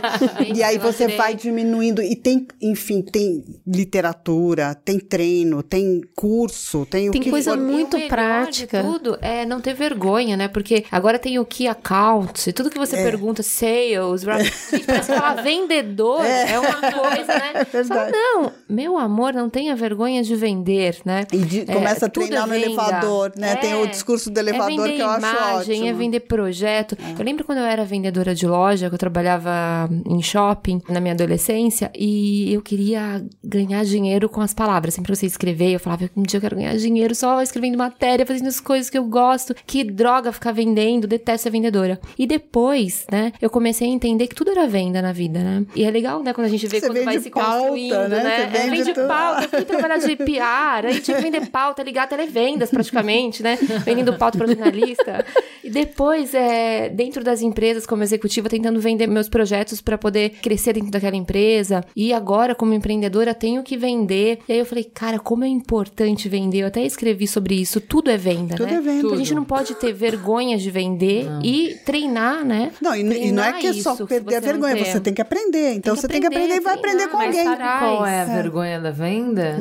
O vendedor, ele é protagonista. É tipo, você tá no palco, você pega o Você tá dando a cara a microfone. tapa, E né? aí, amiga, o complexo da o microfone. boazinha na hora sobe no ombro. Na hora, igual aquele miquinho lá da- do comercial. Porque aí você tá na luz, porque o, o resultado, ele tem que ser citado, endereçado e creditado. Então, quando termina um projeto e você faz um book do projeto e coloca ali o que, que foi entregue, quantas horas foram trabalhadas, que ficou dentro do budget, que ficou dentro do budget de horas, que tá aqui o resultado, o que, que o cliente retornou e tá aqui o, o que, que foi entregue e encaminha, sua mão tá até pingando no teclado a hora que você termina de digitar. É um esforço, eu demorei muito pra conseguir fazer isso, Pra chegar no final de cada semestre e falar, nós trabalhamos tantas horas em tantas concorrências, foram entregue um projeto por semana nos últimos seis meses, e aí a hora que você manda isso pro seu chefe, ele fala, é mesmo? Vocês Caraca, fizeram tudo isso? sério? E ainda por cima, se você for bem, bem esperta, você ainda uh, valora. E cada um desses custou tanto, deu tanto, e eu trouxe Boa. uma margem de tanto. E eu hoje, e minha equipe, você não precisa esquecer sua equipe, mas você se coloca no centro dela. E eu e minha representamos 30% desse faturamento. Essa linguagem, todo homem, todo executivo, todo Toda empresa. toda né? empresa, todo cliente verdade. entende quanto você faturou. E você tem que faturar, mesmo que o seu trabalho seja um trabalho eh, de criação, é claro que isso- a sua criação está Tudo- tudo dá pra ser valorado. Exatamente. Quando no você valor. faz book de projeto, a hora que você termina, você fala, nem eu tô acreditando que isso foi assim. Que custou tanto. Porque a perfeccionista, né, vem ali o dilema da impostura, fala: "Ah, mas não é tão bom assim, vai, todo mundo faz. Qualquer um faria no meu lugar". E não é assim, gente, não é. Tem um valor enorme, uma energia valor, né? enorme É. colocada ali. Isso entra no segundo ponto sobre ganhar mais, que a gente já permeou aqui, que é o ser direta. Uhum. Então, assim, não tem linguagem de sinais. Se é isso que você quer, você vai ter que falar claramente. E você vai ter que sentar numa posição entendendo que pode ter uma negativa, entendendo que a pessoa do outro lado pode não ter a mesma opinião que você, ou não conseguir reconhecer. Por isso que vender é primeiro. Porque depois que você começa a endereçar os resultados, a hora que você começa a ser direta sobre as suas intenções, fica muito mais fácil do cara fazer o gancho com o que você estava falando. Exatamente. Não adianta ser direta se você ainda não mostrou o resultado. E E, é assim- aí que eu acho que a gente consegue enforcar o complexo da boazinha. Porque você não vai ser valorizado e não vai ganhar aumento porque você é legal. Não. Porque você é gentil, porque você chegou antes para receber o cliente, porque você anotou tudo da reunião. Você vai ter aumento, você vai construir uma carreira em cima de entrega. Exatamente. né? Então, Resultado, mas isso é uma resultado. coisa que eu acho. Toda vez que falam de liderança, é engraçado que é a coisa que eu mais falo. Que pra mim, o fator mais importante de um líder é ele ser claro no que ele quer e em como ele mensura isso. Uhum. E a gente tem uma grande dificuldade disso, porque a gente, como um país de relacionamento, a gente deixa tudo não dito. Né? E a gente quer que os outros entendam e joguem o nosso jogo. E aí, pra mulher, isso é muito complicado. Porque a gente vai ler o que é socialmente aceito de tentar se conformar à sua vontade. E tem muita margem pra erro aí, entendeu? Então, assim, é também, quando você fala ser direta, faz parte você cobrar uma gestão que seja transparente. E que é- seja, deixa eu entender. Explica pra mim, mas textualmente, fala pra mim, porque não acha que você entendeu. Porque se você achar que você entendeu, você vai impor os seus valores. E não funciona, porque no final do dia, o valor que vale é o do seu gestor, tá? E aí, assim, o seu gestor, bom, eu já tive gestores que valorizavam o horário mais do que a entrega. E aí não adianta o que você falou. Você vai chegar com a entrega, nanana, e o cara, ele não consegue te dar, porque ele já fechou o diagnóstico que você não é bom. Entendeu? É, Então tem- tem, outro que ele valora. Assim, as pessoas têm valores muito diferentes. Então, assim, que seja transparente. O que, que você quer? Porque às vezes o valor da empresa é um e o valor do gestor é outro. A empresa quer crescer 25% e o gestor quer que a área dele seja maior do que a área do vizinho. É, a entendeu? gente já tem uma dicotomia Então, assim, aí, né? é bem simples. É ler o território, né? É, esse você, você ser negociar. direta implica em seja direta com seu gestor na hora de perguntar pra ele o que você quer. Explica pra mim qual é o seu KPI, que significa quais são os indicadores que você vai usar pra entender se eu sou boa ou sou ruim. Então assim, mapeia pra mim. Eu entrei aqui. O que você ambiciona com a minha posição é isso aqui, mensurável, para que eu possa chegar no final de um período de X meses, um ano, não sei o quê, ó. Então lembra que eu cheguei aqui e que você queria isso? Eu já te entreguei duas vezes isso. Vamos renegociar? Aí você tem fatos e dados e aí você não tá conversando sobre, mas eu acho que eu fui tão bem, Eu me mas eu me esforcei." esforcei tanto. Eu fiquei Sei- até mais tarde. É, então assim, E eu achei que você estava vendo, eu achei, né, você Isso, tinha, você não. demonstrava estar gostando. Exato. Então, assim, não. Ou não acho- desgostando, né? Não acho que os seus valores são os valores do seu gestor. Isso é um erro sério, mirim. E a gente faz É, muito é, isso. A gente deve torcer para que tenha um, um gestor sincero, porque normalmente ele também não é Ah, sincero. não. Um outro ponto pra gente poder ganhar mais é fazer network. Então, assim, aquela frase, eu jamais teria amigos por interesse, tem que ser banido. Porque é o complexo de boazinha vindo aí de novo subir no seu ombro. Eu acho então, assim, essa parte network, muito eu acho legal. muito importante deixar claro que é uma conexão verdadeiramente humana que te conecta com alguém do trabalho. É quando você vai lá e fala: chegou um chefe novo internacional, vem morar agora no Brasil, e você vira e fala: eu vou te ajudar a achar uma escola pro seu filho. E é é porque também, dia- diante daquele modelo, somos boazinhas e sinceras e honestas e comprometidas, você acha que ao se aproximar de alguém para fazer qualquer tipo de relacionamento, ou você é amiga, desinteressada, essa palavra é, é muito importante, desinteressada. Toda relação pressupõe um interesse. O Isso. interesse junta pessoas como nós num lugar como este de vocês. Nós estamos aqui hoje falando com o Mamilos por interesse, e isso não é um mau interesse. Qual é o interesse? O interesse de usufruir do conhecimento de vocês, da capacidade de vocês de se comunicar, do público que vocês têm, do respeito pelo conhecimento de vocês a este público, é o que traz pessoas de outras áreas a dar o seu depoimento, a, a estarem presentes. Isso é networking, isso é um sincero e autêntico networking. Isso não é assim, eu fui lá só porque eu gosto muito, muito da Cris. Eu não conheço a Cris, mas eu conheço o trabalho dela, a capacidade do trabalho, o que ela pode me trazer de horizontes, de penetração num, num, veículo que é importante. E a gente acha que isso é feio. Por que, que é feio? Tá claro. Eu não estou enganando ninguém, você não está me enganando, você não está me enganando. Não, por que, que nós não podemos sair tomar um, um café, um chopp mais tarde? Ah, mas é interesse? Claro, interesse no conhecimento de cada um, porque nós estamos aqui numa atividade profissional. Eu acho isso incrível, porque durante muito tempo essa também foi uma falácia que eu caí. Tipo, imagina que eu vou fazer amigo por interesse. Não é, Não é, é sobre isso, gente. Tu, primeiro, tudo é sobre interesse. Tudo é interesse. Segundo, nada precisa ser falso. Exatamente. Você Porque, faz na verdade, você gosta de você fazer. trabalha e conhece um monte de gente, você encontra pontos em comum com essa pessoa e é isso que te conecta com ela. Exato. É interessante para os dois. Eu vou te conhecer e você ainda vai transformar essa, É uma essa ocasião numa ocasião saborosa. Você vai me tratar bem, você vai abrir a porta da sua casa, vai com uma conversa boa, inteligente, uma comida gostosa, um vinho bom. Quem que está sendo enganado? isso, meu Deus? Vamos Quem fazer está sendo network. prejudicado aqui? Ninguém, É né? Gente, esse ponto é é muito interessante. Relações de interesse e a gente saber trocar também. O networking negativo é aquele network daquela pessoa que não tem nada pra oferecer e que tá o tempo inteiro, parece um vampiro ali, sugando contato. Isso. Aí começa a acumular contato. Vira um tá chato. É o chato. mundo. É o chato. Aí tá em evento trocando cartão, nem olha na cara das pessoas, já vira o cartão pra ver qual que é a. qual que é o cargo da pessoa. Ai, é- é- ah, não, não é CEO, então não quero.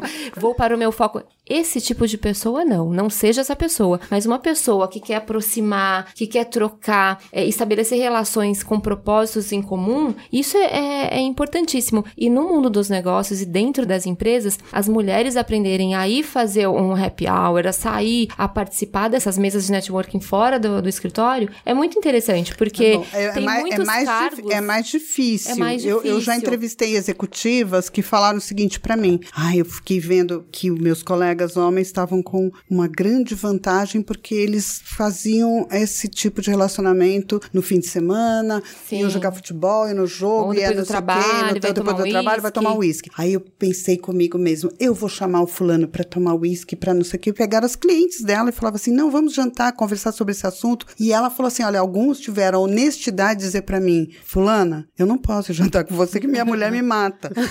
e aí Não, é isso ela sim, fica mas, assim, mas e quando mas é grupo, não. Mas existe, gente, algumas coisas que a gente precisa romper. E a gente não. Se a gente estiver sozinha, e isso é agora falando de sororidade, isso é muito importante, porque muitas vezes uma mulher que vai para um cargo de liderança e ela tá sozinha ali, ela não puxa outras. E aí ela fica solitária naquele clube do bolinha, porque ao mesmo tempo que ela se sente a fodona, é ela a única que manda, que desmanda e tá única entre os homens na mesa de reunião, ela tá solitária porque os caras saem e tá ela lá sozinha, tentando um espaço e tentando, né, e muitas vezes até correndo o risco de ser, né, é, taxada pelo cara de, ó, desculpa, minha mulher vai achar que você é minha amante. Mas muitos casos que a gente vem conversando, trabalhando essa questão de network para as executivas dentro das empresas, que é uma forma que a gente trabalha de como a gente vai fazer essa equidade, é ter a iniciativa, promover algumas ações para sair fora daquele ambiente, um ambiente que não seja corporativo, com essas pessoas. Que procura o que você pode oferecer de melhor para as pessoas, se conecte com quem tem interesses que você pode ter troca e essa busca é sua. Não tem o jeito certo no de fazer. estilo. Tem o seu jeito de Verdade. fazer. O último passo para ganhar mais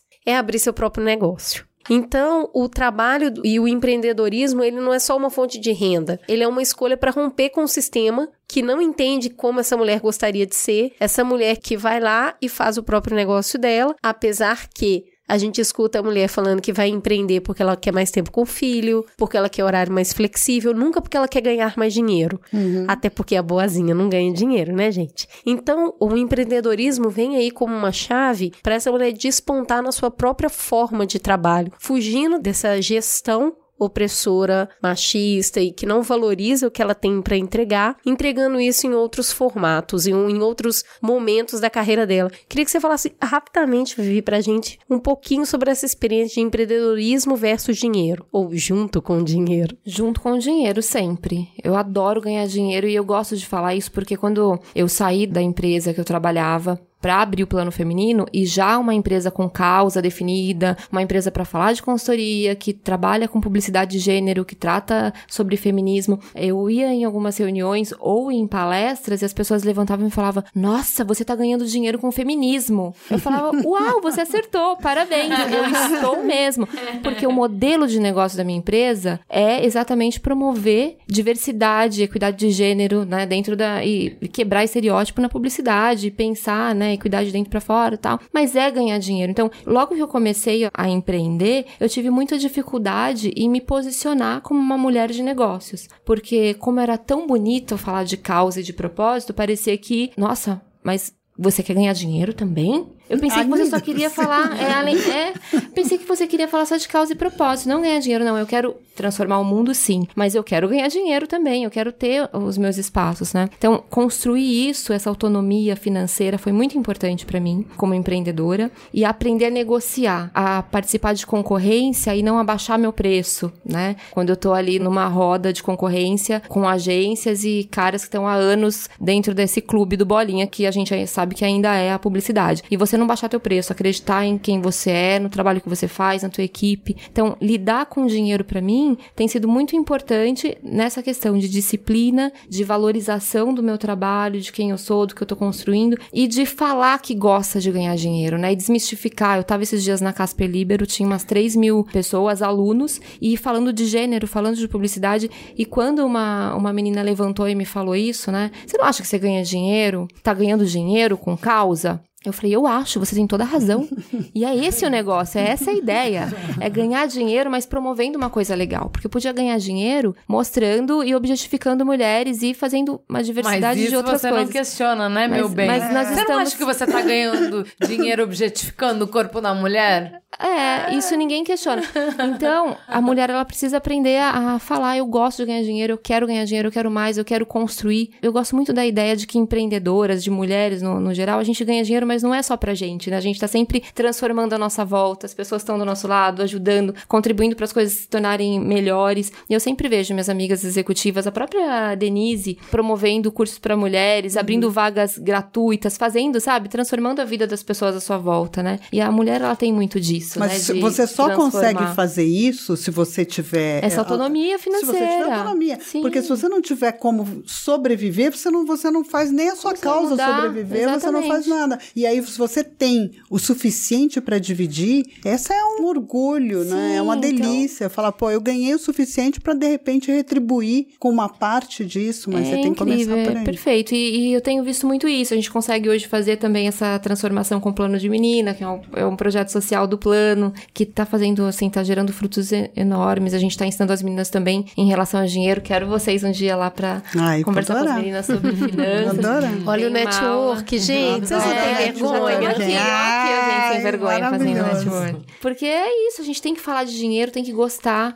E dinheiro não é sujo, né? É a forma com que a gente Onde entra o amor, entra o dinheiro também? Onde entra o amor, entra o dinheiro. Gente, eu já tive problemas de amor, inclusive, de relacionamento, porque eu comecei a ganhar mais que o marido, sabe? E naquela situação, a gente começar a ter problemas. Primeiro comigo, que não me achava machista, e comecei a falar, ué, como assim? Quero que você ganhe mais que eu. Aí depois eu fiquei pensando, por que eu tô pensando isso, gente? Olha só o, machi- o bichinho do machismo me picando, né? Né? e até alinhar as coisas. Então, tem muito essa, essa questão também do relacionamento, né? Estar alicerçado e ser maior do que também o próprio dinheiro, né? Que o dinheiro também pode desestruturar muita coisa. Eu vi muito isso, quando o dinheiro começou a entrar muito lá e eu achar, pô, agora eu sou a. Né, a bambambam. Agora eu que sou a provedora, como assim? Não, eu quero que você ganhe mais. Eu vejo muito relacionamento se perder quando entra ou sai dinheiro, né? Tem, O tem um- tem um excesso ou a assunto que fala ausência. assim, ah, quando É. o, di- o dinheiro sai, o amor sai pela janela, não lembro. Quando o dinheiro sai por uma porta, Porta o é amor amor. sai, sai pela, pela janela. janela. É, minha, é, é, todas coisas da minha. minha... Essa faz parte, né, dos, Da minha dos, vozinha. dos man- os, os bloqueadores mentais do É, dinheiro. e, e também quando o dinheiro tá ali e é o inverso, né? Que foi por muito tempo ali depois que eu comecei a empreender, a minha situação dentro de casa, com meu marido, com meu parceirão aí, que estamos casados quase desde que a gente nasceu, né? 20 anos de casado. Meu Deus. 20 anos de casado, a gente casou, é, nasceu e casou. Né? É. E a gente teve esse conflito da mulher também ganhar mais, e aí, ou pensar que é, né, pô, sou maioral, quero que você ganhe mais, porque eu quero que homem ganhe mais que eu mesmo e tal. Quanto o cara também se sentir, né, inferior. Ele às vezes ficava, pô, não sei se é o que eu faço. Porque, faz parte dessa cultura, né? Da cultura É, do muito louco isso, né? Mais Que o gente poder tá, trabalhe o isso, poder tá só. associado a isso. Então, quem tem o poder e quem está com o dinheiro, de uma certa forma, quem está com o dinheiro, mais ou menos, é que tem o poder. Aquele poder. Exato. E aí, Poder. esse poder aí pra equilibrar a relação, né? Mas equilibramos, estamos bem. Muito, muito evoluídos. Vamos falar um pouquinho sobre um dos maiores estereótipos da mulher. Eu gasto demais. Ah, eu não sei porque que as contas não fecham. Ah, não quero fazer conta, é muito chato. Ai, tá tudo muito caro, não sei o que fazer. Mulheres gastam demais, isso é um fato. A gente tem todo um mercado publicitário com quilos de maquiagem, intermináveis modelos de sapatos e bolsas e uma coleção de moda lançada a cada 15 dias. Tudo para nos fazer feliz, certo? Bem, não tão certo assim. Tem sim todo um mercado de overconsumo, mas as mulheres também são aquelas que alimentam as famílias, ajudam filhos adultos, parentes, amigos, até porque o complexo da boazinha não ajuda muito a dizer não. E para completar, tem também o ah, eu mereço, né? Eu trabalho tanto, né? Eu faço tudo por todo mundo, mas eu mereço pelo menos isso, Um sapatinho. né? Mas dá pra mudar isso, essa nossa relação com gastar dinheiro. E não tem como falar sobre gastar muito e não falar sobre controle de gastos. E a nossa diva amor, a Denise, que tá em Miami, que fez a ponte para a Cintia vir, mandou um áudio sobre a tão temida planilha. Será que ela é tão complexa assim? Olá meninas, aqui Denise Damiani, muito obrigada pelo convite, ótimo estar aqui falando com vocês nesse podcast. Queria tocar num assunto que é um assunto bastante temido pelas mulheres, que é como é que eu vou controlar os meus gastos, como é que eu vou fazer planilhas, não entendo direito de matemática, como é que eu vou fazer para controlar isso, ou é muito chato. Então eu queria falar um pouquinho desse assunto hoje. Realmente a ideia não é que vocês fiquem fazendo planilhas. Planilha realmente é muito chato, leva muito tempo e se você não for fazer nada com esse dado que você fica anotando, ela é inútil. As pessoas normalmente me dizem assim: ah, eu gasto muito, ou eu ganho pouco, ou eu não sei investir. Na verdade, não são uma dessas três coisas, mas é sempre um conjunto das três. Então, se você não sabe quanto você ganha, ou não sabe quanto você gasta, ou não sabe investir, você nunca vai conseguir ter uma vida plena em termos financeiros. A chave está em você ganhar mais do que o que você gasta e investir a diferença melhor.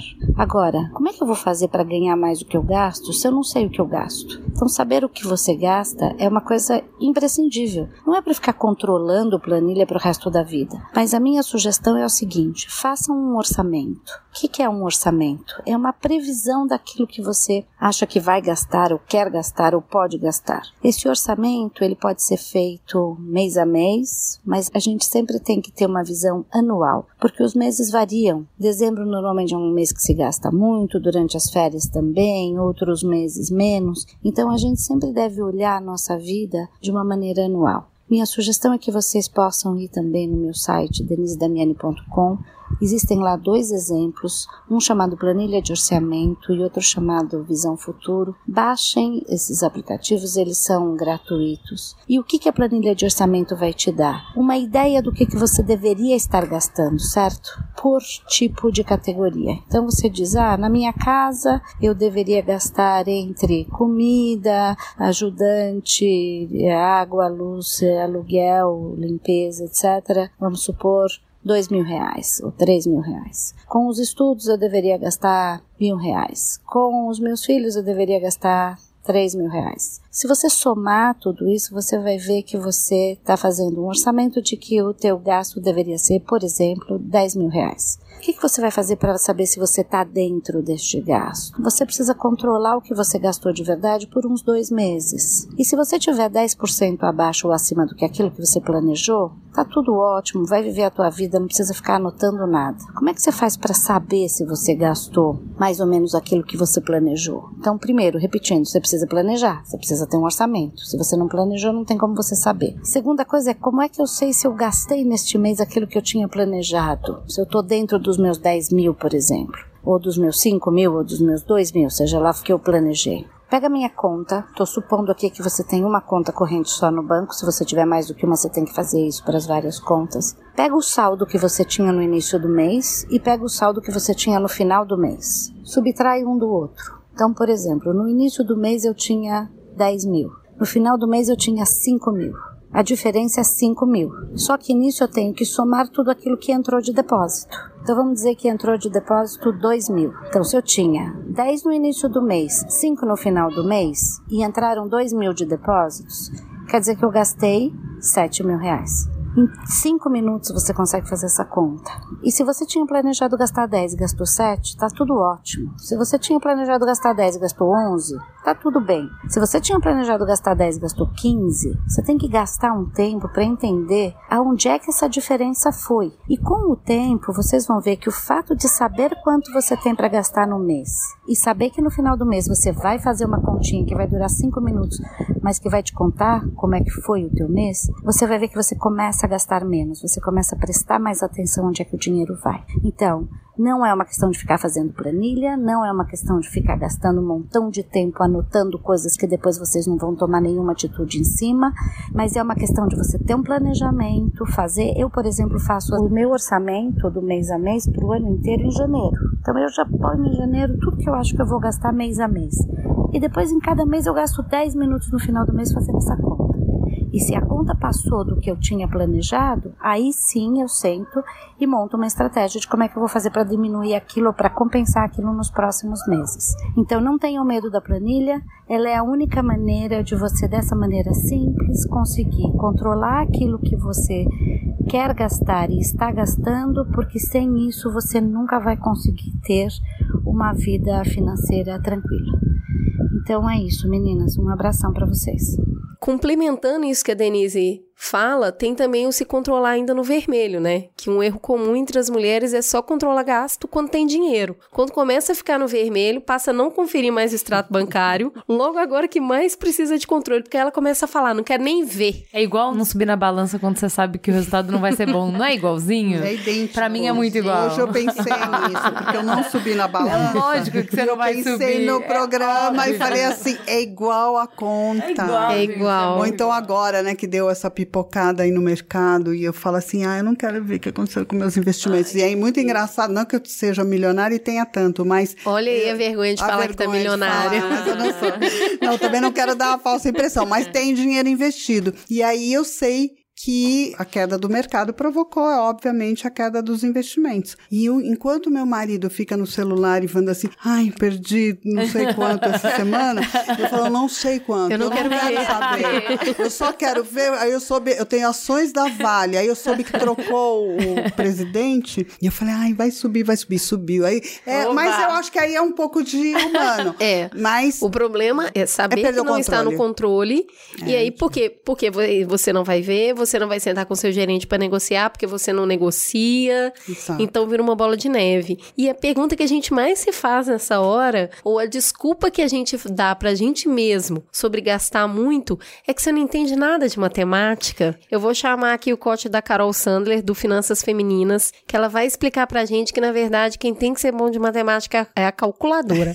Fala aí, Carol. Boa. Muita gente, em especial as mulheres, tem essa ideia que precisa precisa ser boa de matemática para lidar com dinheiro, que precisa entender de Excel, que precisa ficar fazendo mil planilhas. E a verdade não é essa. Até porque, gente, calculadora tá aí para isso. Se quiser, você coloca a conta que o Google faz para você. O problema não é fazer conta. A questão, ela é mais simples e ao mesmo tempo ela acaba sendo mais complexa, porque para lidar bem com dinheiro, a gente tem que olhar para os nossos comportamentos, sabe? Tá muito mais ligado com as nossas prioridades, com a nossa capacidade de esperar, de ter planos, de construir isso, de saber abrir mão de certas coisas, sabe? De fazer renúncias mesmo, porque cada escolha é uma renúncia. E se eu escolho não fazer conta, sabe? Se eu escolho comprar tudo o que eu quero, eu tô abrindo a mão de muitas coisas lá na frente que eu não consigo olhar agora. O ser humano, ele é muito, muito, muito maximizador do instante, sabe? A gente quer tudo para agora, ainda mais nessa fase que a gente tá super consumista, tudo para agora. Qualquer música que eu quiser, eu ouço na hora no Spotify, o vídeo que eu quiser no YouTube, no Netflix tem, sabe? Então a gente quer tudo pro instante. E a questão é o seguinte, com a nossa vida financeira, não dá para ser isso. E isso pode parecer mais complexo do que ser boa de fazer conta ou ser boa de planilha, mas a verdade é o seguinte, a gente nasce com isso, sabe? É a nossa capacidade de ter disciplina, de saber esperar, de abrir mão de certas coisas agora para poder construir algo muito mais bacana para o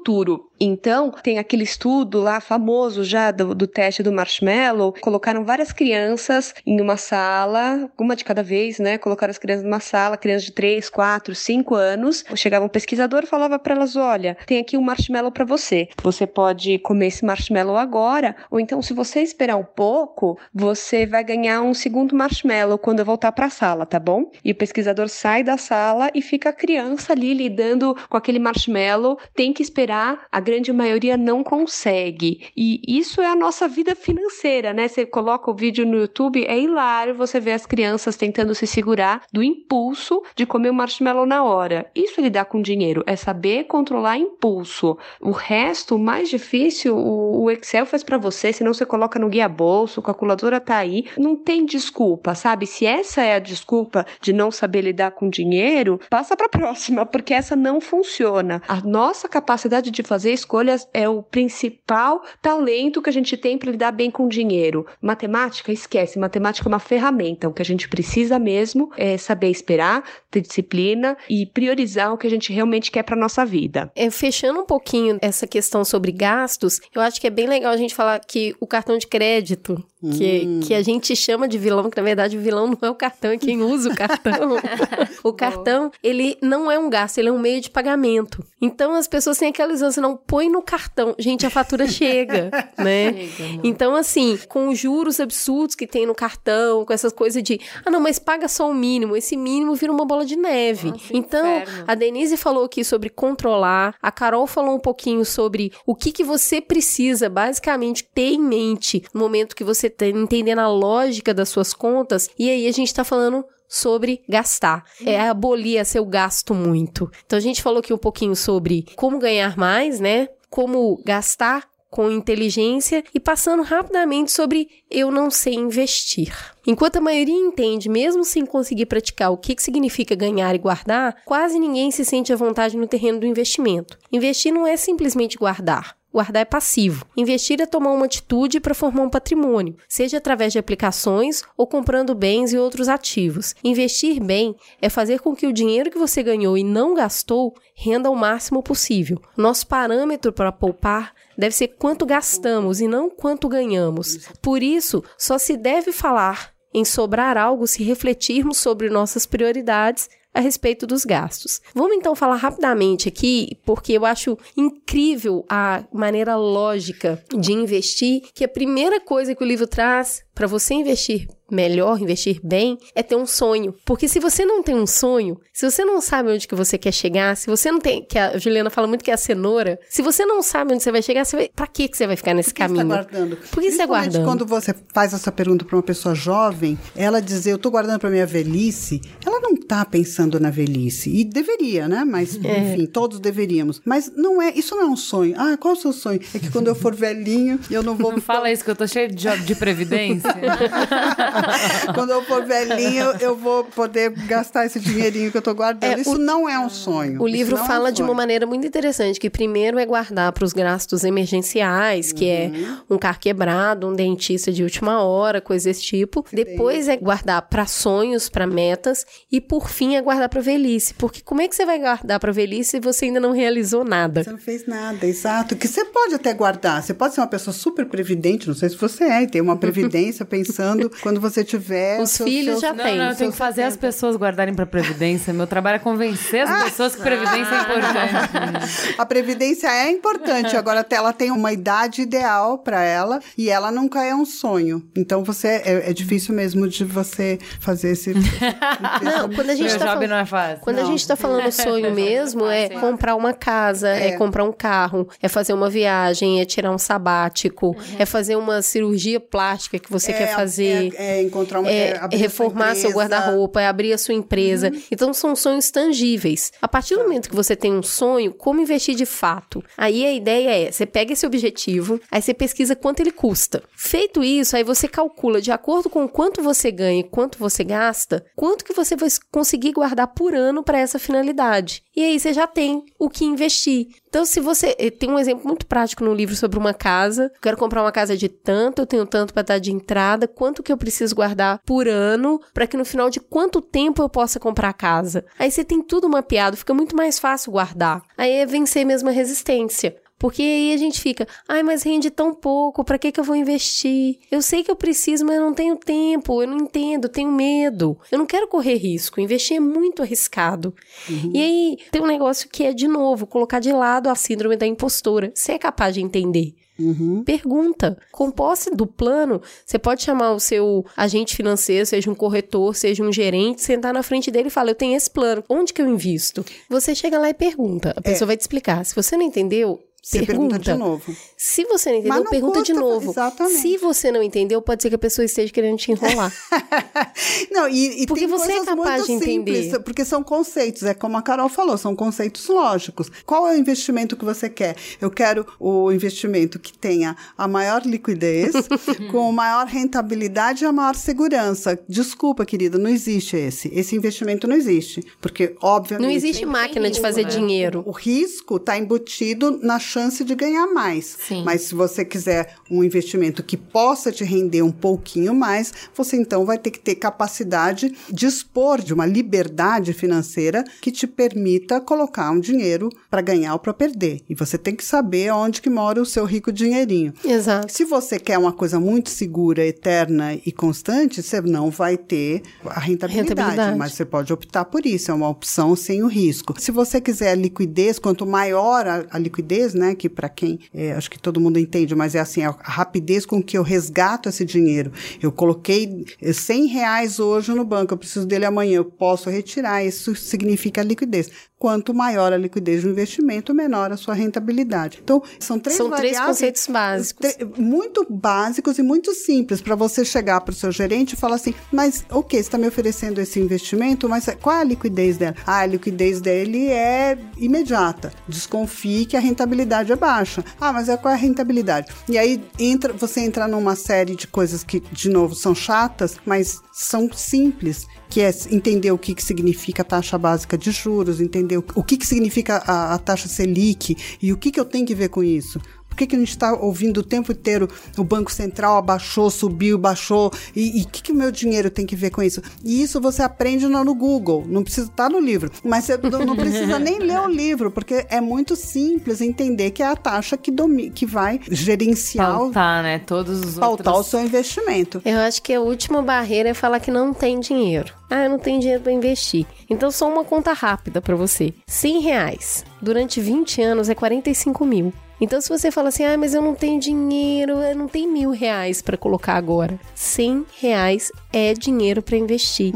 Porque um dinheiro parado na sua conta corrente, ele é comido pela inflação, ele diminui. Um dinheiro investido não só não diminui, como aumenta. Bom, mesmo? Então, assim, não tem desculpa para não investir. Não faz sentido você ganhar mais, gastar menos e não saber trabalhar Deixar o dinheiro trabalhar. com né? aquele dinheiro que fica ali, que é justamente a diferença entre o que você ganha e gasta. Se você não investir, não faz sentido. ganhar mais e gastar perdendo, menos. é verdade. Você tá correndo atrás do rabo. E a, e a partir do momento que você começa a investir, você vê e se você enxerga o. a- Nossa, mas o aí você fica poderosa demais da conta. É, não, e é Nossa, bárbaro. A hora que é- você é vê o dinheiro você- aumentar, você aí- fala, nossa E aí você abre mão do sapato, daquele que você não precisava. Porque você tem um sonho, você tem um objetivo. Ah, mas eu não preciso Tem um trocar plano, né, essa geladeira. Não precisa, eu tenho, a minha tá boinha ainda, tá bacana. Então aí você vai diminuindo porque você entende que Mas ter aquilo... gosto, né? Por fazer e ver o dinheiro render. Você fica amigo dele. Porque É. se você gastar Angela Rorô fala, É. né? Diga ao menos uma vez pro dinheiro quem é o dono de quem. Quem é o dono de quem? É verdade. Então- você tem que sa- saber que se você é dono, não é ele que é dono de você. Eu queria concluir essa conversa incrível com vocês com uma passagem que tem no livro que eu gosto muito.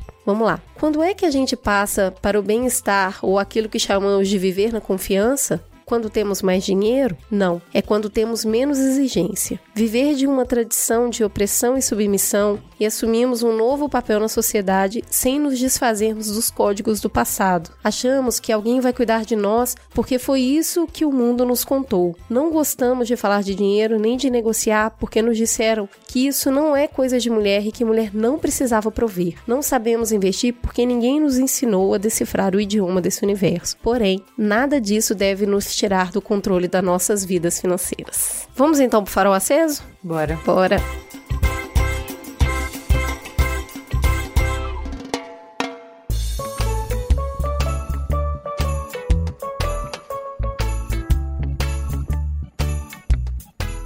Vamos então pro farol aceso? Vivi, o que, que você indica pra gente? Eu indico um livro que eu acabei de ler, assim, ontem, O Propósito, de Brain Baba, e gostei muito porque tem muito a ver com o que a gente trabalha, essa questão do propósito, as pessoas estão falando cada vez mais entender o que é, né? É, se encontrar e entender o que você está fazendo nesse mundo, as conexões, tudo que a gente falou aqui, networking, é, fazer a diferença na vida do outro, né? Não ter medo de ganhar, de ascender na sua vida, na sua jornada por aqui, mas também não esquecendo de quem tá do teu lado, né? Fazer a diferença onde você tá. Eu acredito muito nisso. Vim, né, de comunidade, então eu sempre tive muito ligada ao coletivo, a fazer junto. E onde a gente tá, se a gente estiver sozinho, a gente vai ser mais um, mas coletivamente a gente consegue alcançar mais lugares. A gente tá vendo aí as mulheres voltando com tudo na questão do feminismo, empoderamento feminino, a gente reacendendo discussões que vinham sendo faladas, mas que agora juntas a gente tá entendendo que pode ir mais longe. Então, ele traz muito isso, essas relações, essa nossa percepção em todos os ambientes que a gente transita no dia a dia. Então, é uma reflexão excelente pro momento que a gente tá vivendo. Cris? Bom, eu vou indicar o livro, né, da Denise e da Cíntia, que foi o que pautou todo aqui o programa. Eu recomendo fortemente que todos vocês comprem e leem, homens e mulheres. O livro é muito gostoso, porque a gente falou aqui sobre a síntese dele, mas ele é permeado de cases reais. Então, invariavelmente, você vai se identificar com a história das mulheres que contam ali. Desde aquela que achou que o marido ia sustentar, a outra que achou que já estava pronta para aposentar porque ela gastava pouco, foi descobrir que gastava pouco porcaria nenhuma. Ou a outra que tinha um emprego, mas não conseguia ganhar dinheiro nem a pau com o consultório dela. Então, o Ganhar Mais, Gastar Menos e Investir Melhor é um livro de cabeceira, tirando que ele tem a planilha maravilhosa. Eu amo planilha, sei que eu sou uma pessoa que tem um problema de caráter, mas a forma como a planilha tá proposta, eu substituí a minha planilha original pela do livro, porque onde que ela me ajuda? Ela tá dividida por áreas da vida. Né, tem áreas lá. Quanto você gasta com o seu cachorro, quanto você gasta com seu filho, quanto você gasta com o seu carro. O que que isso me permite? Perceber que ao longo dos meses o carro estava bebendo demais. Não fazia sentido o quanto aquele carro estava gastando de gasolina. Eu só descobri isso pelo acompanhamento. Descobri coisas, por exemplo, que a conta de luz estava tendo um aumento muito esquisito. O negócio não parava de aumentar mês a mês. Fui descobrir que tinha um problema na rede elétrica de casa, arrumou e abaixou a conta de novo. Então, assim, acompanhar os gastos, eu vejo beleza em números, né? Em Excel. E eu gosto disso, porque eu gosto de ver o dinheiro trabalhando para mim. Já que eu trabalho tanto para ele. Então recomendo fortemente o livro e para dar uma descontraída depois de mexer tanto em dinheiro, tem um filme novo no Netflix com Brad Pitt chamado War Machine. Não é um filme brilhante, mas ele tem uma crítica muito interessante sobre a guerra. Os personagens eles oscilam entre um delírio de grandeza e uma ingenuidade de quem entra numa sala, quebra tudo e não percebe que tá quebrando, sabe? Vira para um lado, quebra, vira pro outro, quebra. E uma, uma sátira muito forte à guerra, sabe? Como quando chega num ponto que ninguém nem mais sabe o que, que tá fazendo ali. Então é um filme que eu acho que vale a pena ser visto, ele é bem legal. Cíntia, o que, que você recomenda? Bom, primeiro eu, eu endosso totalmente a recomendação do livro nosso, meu e da Denise. Realmente é um livro que pode ser transformador, mas já que a gente está falando de transformação e de livros, né, que são né, essa mídia que permanece, né, e que prevalece sobre qual, qualquer outra, é eterno, esperamos que seja, não briga com as outras. Tem um outro livro que eu, eu acabei de ler, chama-se Originais, é do Adam Grant, que é um neurocientista, um super guru, trabalha como consultor no Vale do Silício. Ele é um, considerado um dos top 10 professores de Wharton. Então ele tem um trabalho bastante original. E o que, que ele fala? O livro ele fala sobre como os originais, como as, os inconformistas, na verdade, que é a, a definição que ele dá para essa palavra originalidade, transformam o mundo. Então ele está falando basicamente da cabeça dos empreendedores, das pessoas que estão transformando o mundo com as suas ideias. E ele derruba diversos conceitos que são muito interessantes e que a gente vinha aplicando quase que por automaticamente, só por um vício. Um dos capítulos que eu achei um dos mais interessantes, eu falo sobre isso na minha próxima coluna da Cláudia, é sobre procrastinação, essa palavra horrenda. O mundo inteiro aprendeu que procrastinar é um pecado e ele defende a procrastinação e ele mostra o mérito da procrastinação com cases, com grandes criadores, grandes criativos que vão de Leonardo da Vinci a Steve Jobs, mostrando que o que é esse tempo que as pessoas precisam e que hoje o mundo não está dando para nós. Os tempos estão cada vez menores e aparentemente aquilo que você termina logo é o melhor. Nem sempre é assim. E a gente tem que aprender a trabalhar as coisas e dar o seu devido tempo a elas. E que ao procrastinar, você de alguma forma matura qualquer projeto que esteja sendo cultivado na sua mente. Quando você acaba uma tarefa, ela sai do seu horizonte. Você considera ela feita, boa ou má? Terminei aquilo, eu tirei da frente. Aliás, é uma expressão muito comum, né, no meio do trabalho. Eu faço logo e tiro da frente. Quando você tira da frente, você também está tirando da frente a oportunidade de tornar aquilo muito melhor. Então, acho que é esse conceito, que é um conceito um pouco avesso né, ao nosso tempo e ao nosso tempo digital de hoje, eu acho bem interessante, vale uma reflexão. O livro todo é muito poderoso, né, que tem ideias muito boas. Ju, o que, que você manda? Primeiro, eu queria indicar um podcast. É, o podcast, o nome disso é África. Vocês já ouviram a gente falar bastante do nome disso é Mundo. Eles começaram um spin-off falando especificamente sobre é uma africana que conta história de africanos pelo mundo e de construção de identidade e de falar sobre como eles veem o mundo e qual é a história que eles têm e o que que eles têm para contribuir, enfim. O episódio número 2, que chama Em Busca da Africanidade, é uma entrevista com a Carla Fernandes, que é uma portuguesa que tem origem angolana e que ela fundou o podcast e a Associação Afrolis para conhecer e aproximar afrodescendentes em Lisboa. Assim, além do podcast ser feito com o sotaque português de Portugal, né, que já é um, um charme à parte, como é interessante você ver outras perspectivas, né? Eu lembro bastante da Chimamanda quando ela fala do perigo da história única, e a gente tem uma história única em todos os sentidos, né? Então, assim, queria agradecer muito, muito, muito. O tempo inteiro que eu ouvi esse podcast explodindo a minha cabeça, eu pensei nisso, assim, muito obrigado, Felipe Teixeira, por trazer isso pra gente, por nos dar essa oportunidade, por nos dar acesso a essas histórias, por expandir o nosso horizonte com isso e queria oferecer isso para vocês. Escutem, acompanhem, assinem.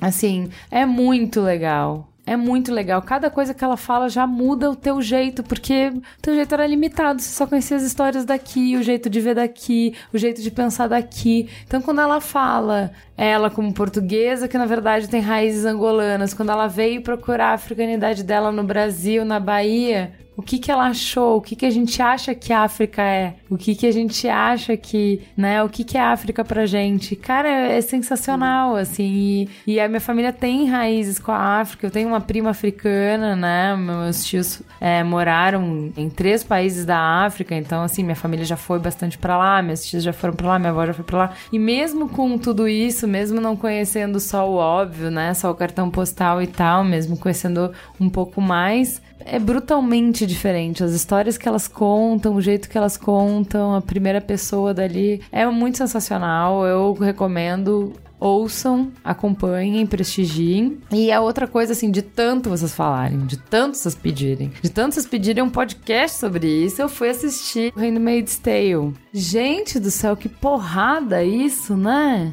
Então, assim, vocês têm que ter um pouco de paciência comigo, porque faz pouco tempo que eu, faz pouco tempo que eu aprendi que ficção científica não era imaginação, que ficção científica era um artifício de escrita para se fazer crítica social. Então que você pegava um aspecto da sua vida de hoje, você exagerava ela num futuro distópico para fazer as pessoas pensarem num outro contexto como aquela situação fica ridícula, fica absurda num outro contexto. E aqui, dentro das regras que a gente aceitou, a gente não percebe mais. Então a sinopse é que no futuro as mulheres começaram a ficar inférteis. Ninguém mais consegue engravidar, ou quem consegue aborta durante a gravidez, ou se a gravidez porventura chega a termo, o bebê morre pouco após o parto. Então, nesse cenário que eles constroem de distopia, a fertilidade é um bem precioso demais para ser distribuído pela loteria genética. Então, as mulheres férteis passam a ser propriedade do Estado, com a sagrada incumbência de produzir filhos para quem? Para os líderes. Essa é a premissa do seriado. E gente do céu, tem tanta coisa que na teoria a gente fala e que ali ele tá exposto de uma maneira crua e que se você conseguir ter um mínimo de abstração, de não enxergar aquilo só como uma ficção, mas de enxergar sobre qual é a crítica que aquilo traz, como o meu corpo, minhas regras, essa frase, meu corpo, minhas regras, ela grita em cada segundo desse seriado. E assim, é um seriado pra não ver de binge watch, assim, não ver na sequência. Uhum, é pra... pra ver um episódio e passar uma semana pensando nele, discutindo com as amigas e lendo textos sobre ele, ouvindo podcast sobre ele. Não é de fato pra engolir é pra ver com calma e digerir, assim, sensacional. Aguardem, provavelmente a gente vai fazer alguma coisa sobre isso também. É... Assim que a Cris assistir, né? Exato. é, a gente teve essa semana o cancelamento também das próximas séries do The Get Down, né? Ele foi cancelado, a série não vai ter outra temporada. Sense8 também. É, eu queria falar do The Get Down porque semana passada eu falei do... Mas teve a segunda temporada. Teve. É, Ia ter uma terceira. Isso, daí eles cancelaram. E eu queria falar porque semana passada eu falei do Dear White People. e, e assim, que eu fiquei absolutamente apaixonada. E assim, gente, vocês não viram The Get Down ainda? Aproveitem a notícia, aproveitem que voltou pro noticiário e assistam The Get Down. Eu achei que não era pra mim, eu achei que eu não tinha as referências. E é muito legal que o Merigo sempre fala pra mim que assim, eu não me importo muito com o roteiro, com o enredo, se eu gostar muito dos personagens. Se o roteiro tem falha, mas o personagem me encantou, eu topo. Se os personagens estão mal construídos e o roteiro é incrível, eu não compro a história. E o The Get Down, aquele menino, ele fala tudo com um olhar, tudo. Ele te leva pra todos os lugares, como ele é muito sensível. Então assim, assistam The Get Down, aproveitem. Só tem duas temporadas. E isso é maravilhoso. É isso, então. Fica gostosa a sensação de mais um programão no ar. Obrigada, gente. Beijo. Beijo.